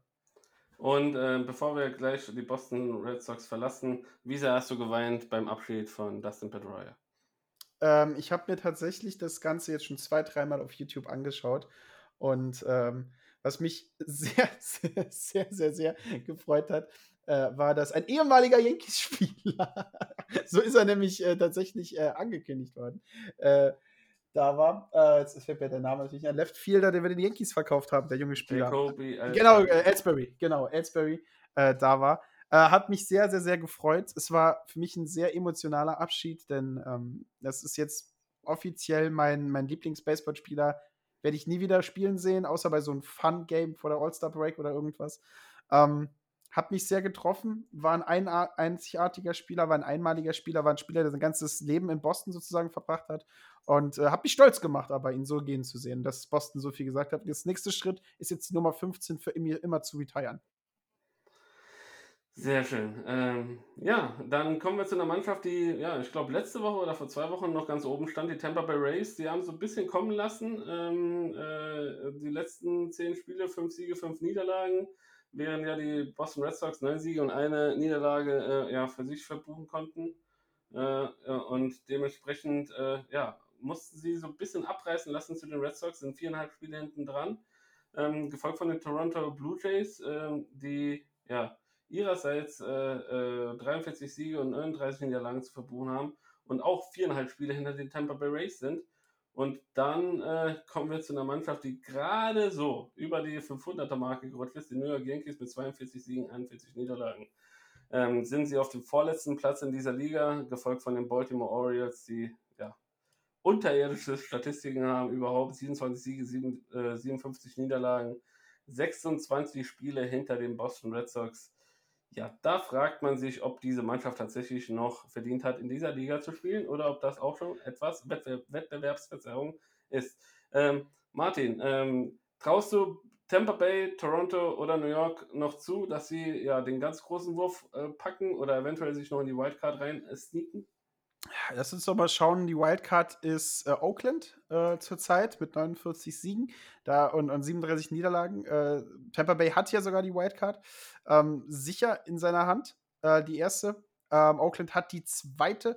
Ähm, ich könnte mir vorstellen, lass mich gucken, lass mich kurz mal durchrechnen. Nein. Also ich glaube halt, die eine Wildcard geht sehr wahrscheinlich an Tampa Bay zurzeit und die andere geht an Oakland, ähm, wenn Oakland es nicht schafft, Houston noch zu übergehen. Ähm, Toronto spielt eine Monster-Season äh, mit so vielen jungen Spielern, so eine starke Saison abgeliefert. Ähm, haben halt das unglaubliche Pech halt wirklich, dass diese Season untergeht gegen Boston, die aus dem Grundhaus irgendwie eine großartige Season spielen, und Tampa Bay, den äh, der Verkauf von Blake Snell und so weiter gar nicht so wehgetan hat, wie wir alle gedacht haben. Ähm, zugute kommt halt, dass die Yankees eine grottige Saison spielen für Yankee-Standards. Da passt ja überhaupt nichts. Nur 341 Runs scored. Ähm, für eine Mannschaft, die sich dadurch auszeichnet, dass sie die Bronx äh, Bombers sind, eine 341 Runs scoren, ist halt ziemlich gering.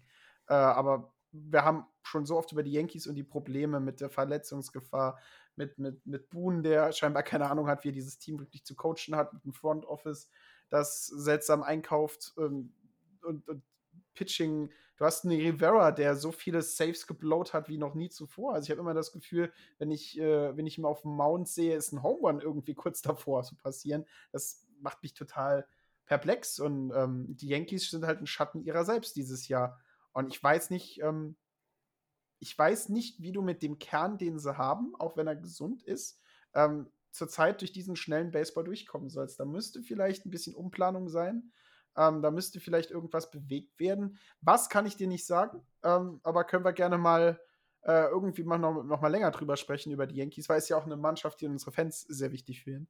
Ähm, und Baltimore mit 27 zu 57 ist halt die nächste Season am Tanken. Ich kann mir vorstellen, dass du halt sehr gute Picks kriegst, dass du die Mannschaft irgendwann wieder aufbauen kannst. Aber ist halt wieder der Fluch und Segen vom, vom amerikanischen Sportsystem. Ähm, es kann keiner absteigen, es kann keiner aufsteigen und damit kannst du sowas auch mal machen. Weh tut es den Fans doppelt und dreifach. Ja, ich würde mich freuen, wenn äh, die, die, die Red Sox für Cedric Mullins von den Orioles traden würden. Ähm, ich halte ihn für einen sehr, sehr starken Outfielder, der in dieser Mannschaft von den Baltimore Orioles irgendwie unter Wert läuft. Ähm, das war das Gespräch zu, den, äh, zu, der, zu der MLB, der aktuellen Situation in der Liga. Ähm, und ich bin euch jetzt noch schuldig, meine, meine, meine äh, MLB All-Stars, Martin hat es ja letzte Woche schon gesagt, ähm, wir sind jetzt auch schon ziemlich fortgeschritten in der Zeit, Martin, oder? Fast zwei Was, Stunden, ja. Ja, ja, ja, schon wieder. Dann äh, mache ich es auch äh, quick and dirty, wie man so schön sagt. Äh, und äh, First Base in der American League äh, ist bei mir Vlad Guerrero Jr. Ähm, absoluter ja, Topmann. Äh, Home Runs haut er wie am Fließband. hat jetzt, äh, habe ich mal schon öfters erwähnt, entdeckt, dass es mit weniger Tacos und äh, mehr Sport tatsächlich äh, dem, dem Sport das Ganze nochmal ein kleines i-Tüpfelchen drauf gibt. Ähm, dann an Second Base ist, äh, ja, trotz Skandal Jose Altuve ähm, immer noch äh, mein Go-To-Guy, schnelle Reflexe, wenn er nicht so wie letztes Jahr in der Postseason äh, richtig beschissene Plays macht und man denkt, das ist doch nicht Jose Altuve, der da gerade spielt, äh, dann ist das auf jeden Fall eine sichere Bank ähm, sichere Bank äh, an zwei. Ähm, wenn er ausfallen würde, wäre es äh, Nachrücker, wäre Marcus Simeon von den Blue Jays, äh, der auch eine Bombensaison spielt. Third Base, letztes Jahr noch von mir übelst geschunden. Äh, auch zum Beginn der Saison hat er so ein, zwei äh, ja, Aussetzer gehabt. Dann hat er sich aber gefangen und äh, ist quasi ein Magnet an drei. Rafael Devers von den Boston Red Sox ähm, ja, ist auch verdient in die All-Stars äh, gewählt worden, ähm, ist ja jetzt schon quasi durch als Starter. Ähm, mehr als verdient, dieser junge Mann. Ähm, hat, hat wirklich diese Saison auch für die Red Sox seinen Wert unter Beweis gestellt, dass er, dass er ja ein guter ist, dass er ein, ja, ein starker Spieler ist und dass er ja ein verlässlicher Rückhalt für diese Mannschaft ist. Shortstop, auch hier muss ich einfach äh, Sender Bogas wählen. Ähm, von den Red Sox, spielt wieder eine überragende Saison, hat auch in den Downphasen von den Red Sox war er immer an sich ein Leuchtturm, der immer irgendwie so rausgestrahlt hat und immer so ein bisschen die Fahne hochgezeigt hat, um, um zu zeigen, hey Leute, so ganz beschissen spielen wir nicht, äh, also wir können noch Baseball spielen. Äh, und wenn Sender, Gott bewahre, ihm was passieren würde, dann wäre es Carlos Correa von den Astros, den ich hier sehen würde, denn auch dieser junge Mann, äh, ja, schaue ich gerne zu, äh, vor allem wenn er Home Runs auch am laufenden Band schlägt.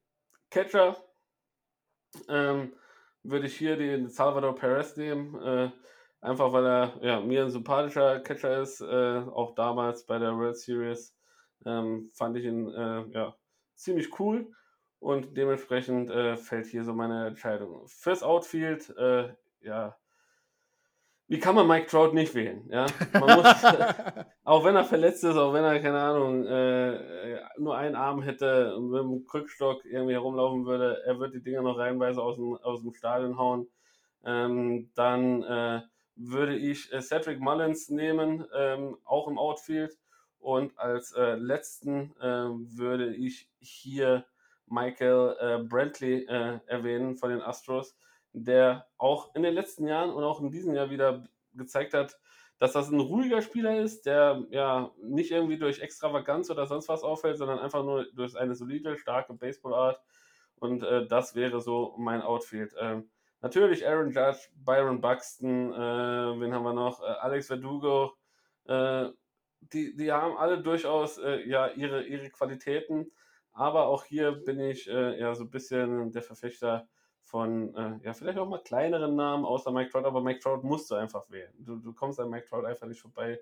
Ähm, wenn du das nicht machen würdest, wäre das quasi schon fast wie Gotteslästerung. Ähm, ja. ja. Designated Hitter, äh, ja, Shohei Otani, wenn einer jetzt schon 31 Homers gehauen hat, dann ähm, sollte er für gewöhnlich dann auch als DH eingesetzt werden. Ansonsten, ähm, ja, Jordan Alvarez oder JD Martinez, die ja auch noch in der Verlosung waren, ähm, auch beides überragende Spieler. Äh, wie gesagt, aber hier in dem Fall diese Saison, das ist die Saison von Shohei Otani und da gibt es keine Live-Verton. In der National League, äh, First Base, ähm, ganz knappes Rennen, äh, Freddie Freeman oder Max Muncy ähm, Max Muncy, Max Muncy ist so fancy, deshalb äh, nehme ich hier Max Muncy rein. Auch wenn ich Freddie Freeman, ähm, da stimme ich dir zu, was du letzte Woche gesagt hast, dass das ein überragender Sportsmann ist. Eine sehr, sehr nette Person, zumindest mal hat sie den Anschein, wir kennen sie ja nicht persönlich. Aber das, was wir hier sehen, das äh, scheint schon äh, ja, ziemlich cool zu sein. Äh, Second Baseman ähm, Ozzy Albies von den Braves, äh, junger Mann, äh, sehr, sehr drahtiger Mann hat äh, ja mehr als einmal unter Beweis gestellt, wie wichtig er für die Braves ist. Und äh, ja, wäre, wäre hier meine Wahl, auch wenn Adam Fraser, äh, was, was vorhin, was ich vorhin über die über Xander Bogas gesagt habe, kann man dieses Jahr durchaus auf Adam Fraser und die Pirates münzen.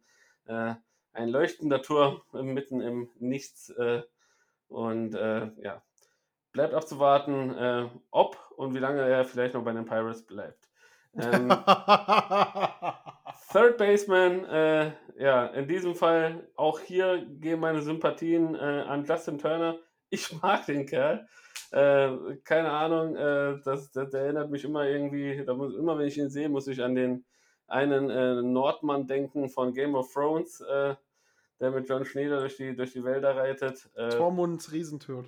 Keine Ahnung. Du, das ist er, brauchst du, vertrau mir, ja, die Namen kenne ich. Du, wenn ich dich ansehe, wenn ich weiß, was du für Musik. Wer wäre ich denn für dich im Fantasy irgendwas äh, anzuzweifeln, mein Freund? Ja? Können wir, können wir mal in unserem Fantasy-Podcast weiter drüber Genau, machen wir Fantasy-Podcast. Justin Turner, wenn der sich beide Beine brechen oder wieder mit Corona feiern sollte, äh, dann äh, Nolan Arnenado äh, wäre natürlich die logische Wahl hier hinten dran. Äh, Shortstop, ja, Mr. Hype, höchstpersönlich, äh, Fernando Tatis Jr., äh, tut mir leid, Felix, ich verstehe es nicht. Ich verstehe es wirklich nicht. Ja? Also der Kerl, der spielt letztes Jahr eine geile Saison, dieses Jahr eine geile Saison, haut die äh, Bälle raus. Harvey Baez ist auch ein super Typ, Brandon Crawford spielt auch eine Bombensaison, aber ja, wenn man Fernando Tatis Jr. ist, jung, athletisch äh, und dann noch weiß, äh, ja, auf dem Platz und abseits des Platzes zu gefallen, dann äh, ja, ist hier äh, mein, mein Herz verankert. Catcher, Buster Posey wäre normalerweise die richtige äh, Situation, aber Jade Molina, wenn einer schon so viel, äh, so viele Rekorde gebrochen hat und äh, dementsprechend für die, für die, für, für, für so viel, für so viel Gutes in, in seiner Mannschaft steht, äh, muss man einfach sagen, dass, dass es dieser, dieser Mann halt einfach auch verdient hat, äh, in den, in den, ähm, ja, äh, in den Playoffs, äh, Playoffs äh, ja, für, mich, für mich zu starten. Ich gucke gerade mal nochmal, ob ich diese, ja, hier, hier habe ich es. 2000 Spiele hinter einer Platte, ja, für die, für, für, für die St. Louis Cardinals. Er ist ein impulsiver Kerl, er ist eine streitbare Persönlichkeit, das gebe ich zu, ja, äh, vielleicht auch nicht jeden, jeder, everybody's darling, aber es ist auf jeden Fall ein Typ, äh, der es verdient hätte, zum Abschluss seiner Karriere da oben nochmal auf der Platte zu sitzen und äh, ja, den, den Ball zu fangen. Outfield, äh, wen haben wir hier? Äh, ja, Mookie Betts muss ich nehmen. Äh, ich liebe diesen Kerl, es tut mir immer noch im Herzen weh und ich könnte dich immer noch verfluchen, dass du mir in der Bahnfahrt gesagt hast, dass er getradet wird. Äh, dieser, dieser Stich hängt immer noch sehr, sehr tief in mir drin. Dann, ja, Ronald Acuna Jr., der jetzt vor kurzem, darüber haben wir auch noch nicht geredet, äh, ja, für den kürzesten Einsatz eines Pitchers überhaupt, glaube ich, gesorgt hat. Ein Pitch und dann direkt rausgeworfen. Kann man mal so machen. Äh, äh, hat sicherlich wehgetan, den guten Ronald. Ähm, wird aber äh, es verschmerzen können und wird in der, in der, äh, im All-Star-Game auf jeden Fall gut, gut äh, aufschlagen können. Ähm, da haben wir zwei und dann an äh, Platz 3, weil er einfach so gut den Helm werfen kann, wenn er sich aufregt, äh, nehme ich Bryce Harper. Die ganzen Millionen, die ganzen Millionen, die er, die er gekostet hat, äh, ja, er ist, er ist auch ein sympathischer Kerl, hat sich auch, äh, ja, mal letztens gibt es ein schönes Video online, wie er sich mit einem Fan über, über die, die Aussprache quasi äh, unterhält und das ist halt schon eine ziemlich coole Socke und ähm, ja, äh, auch hier ein streitbarer Geist, aber ich mag ihn schon immer und ich, äh, ich glaube, äh, er, könnte, er könnte da eine gute Rolle spielen. Das, meine lieben Freunde, war mein All-Star-Game ähm, 2021. Martin. Ja, äh, sehr schönes Line-up, David. Ähm, wir haben ja einige Überschneidungen, einige Streitpunkte, aber das ist ja bei uns immer so. All-Star-Game ist ja immer seine, seine Favoriten. Ähm, ich freue mich drauf. Ähm, auf die haben, glaube ich, noch einen Podcast, bevor All-Star wirklich losgeht. Wann, wann, ähm, wann ist denn das All-Star-Game? Ich glaube, das All-Star-Wochenende beginnt nächste Woche Donnerstag. Ja, vielleicht könnten wir es ja eventuell. Äh, hör auf, nächste Woche Donnerstag? Ich glaube, nicht, nicht, nicht das Game, nee. ich glaube, das Wochenende beginnt, oder? Nee, nächste Woche Dienstag, verdammt. Nee, nee, das nächste Spiel Woche. selber, weil das ist ein ganz komisches. Äh das Spiel selber ist am Dienstag. Ernsthaft, wer weiß denn das für ein Dienstag? Am 13 verdammte Info, weil nächste Woche, Donnerstag, bin ich tatsächlich im Saarland, da hätten wir es tatsächlich mal zusammen gucken können. Ähm, naja, schade. Ja, 14. 14. 14. 14. 7. 1.30 Uhr, wer macht denn das? Also, ja. dumme Idee. Naja, äh, das werden wir aber hinbekommen. Ähm, wenn nicht, äh, werden wir es vielleicht mal schaffen. Ich habe mir so ein bisschen ähm, äh, ein paar, paar, paar, Sachen durchgeschaut und so ein paar, paar Sachen überlegt, äh, was, wir, was wir planen können. Und ich verspreche nichts, aber ich bin ein bisschen am technisch am Plan, dass wir vielleicht ein äh, World Series Spiel zusammen schauen können und vor allen Dingen zusammen mit den Fans schauen können. Wow, also da bin ich mal gespannt. Er hat mir noch nichts darüber erzählt. Ja. ja also Technik Martin aus der Technik-Ecke ist hier unterwegs. Und äh, ja, wenn wir jetzt schon die Schallmauer, keine Ahnung, Du hast, du hast die Uhrzeit. Ein, eine Stunde 56 Minuten, David. Dann also mit, haben wir die mit, zwei Intro, mit Intro und Outro sind wir bei zwei Stunden locker. Dann, dann haben wir die, die zwei Stunden noch nicht geklackt. Äh, ich verabschiede mich hier aus der Schallzentrale Berlin. Ähm, bleibt alle gesund, äh, genießt die Tage, geht raus, spielt Baseball, unterstützt eure Heimteams, wenn ihr die Möglichkeit habt, irgendwie ja, live ein Spiel im Playoff oder keine Ahnung, reguläre Saison euch anzugucken. Die zweite Bundesliga ist ja auch überall mehr oder weniger gestartet. Dann geht hin, ähm, auch Verbandsliga, Bezirksliga, Regionalliga, keine Ahnung, Buschliga, Free Rivers League, egal, guckt euch die Spiele an, supportet eure Mannschaft. Geht selber spielen, probiert es aus, wenn ihr es nicht gemacht habt. Ihr seid auf jeden Fall nicht zu alt, nicht zu dick, nicht zu dünn, nicht zu groß und nicht zu klein dafür. Das war's von mir. Nächste Woche geht's wieder weiter mit Ball Bearded Baseball, Strike in dein Ohr und das ist jetzt der Martin. Ja, ich schließe mich David allen an. Ihr könnt nicht äh, zu außer Form sein, um Baseball zu spielen. Das waren wir alle mal, als wir angefangen haben und schaut uns heute an.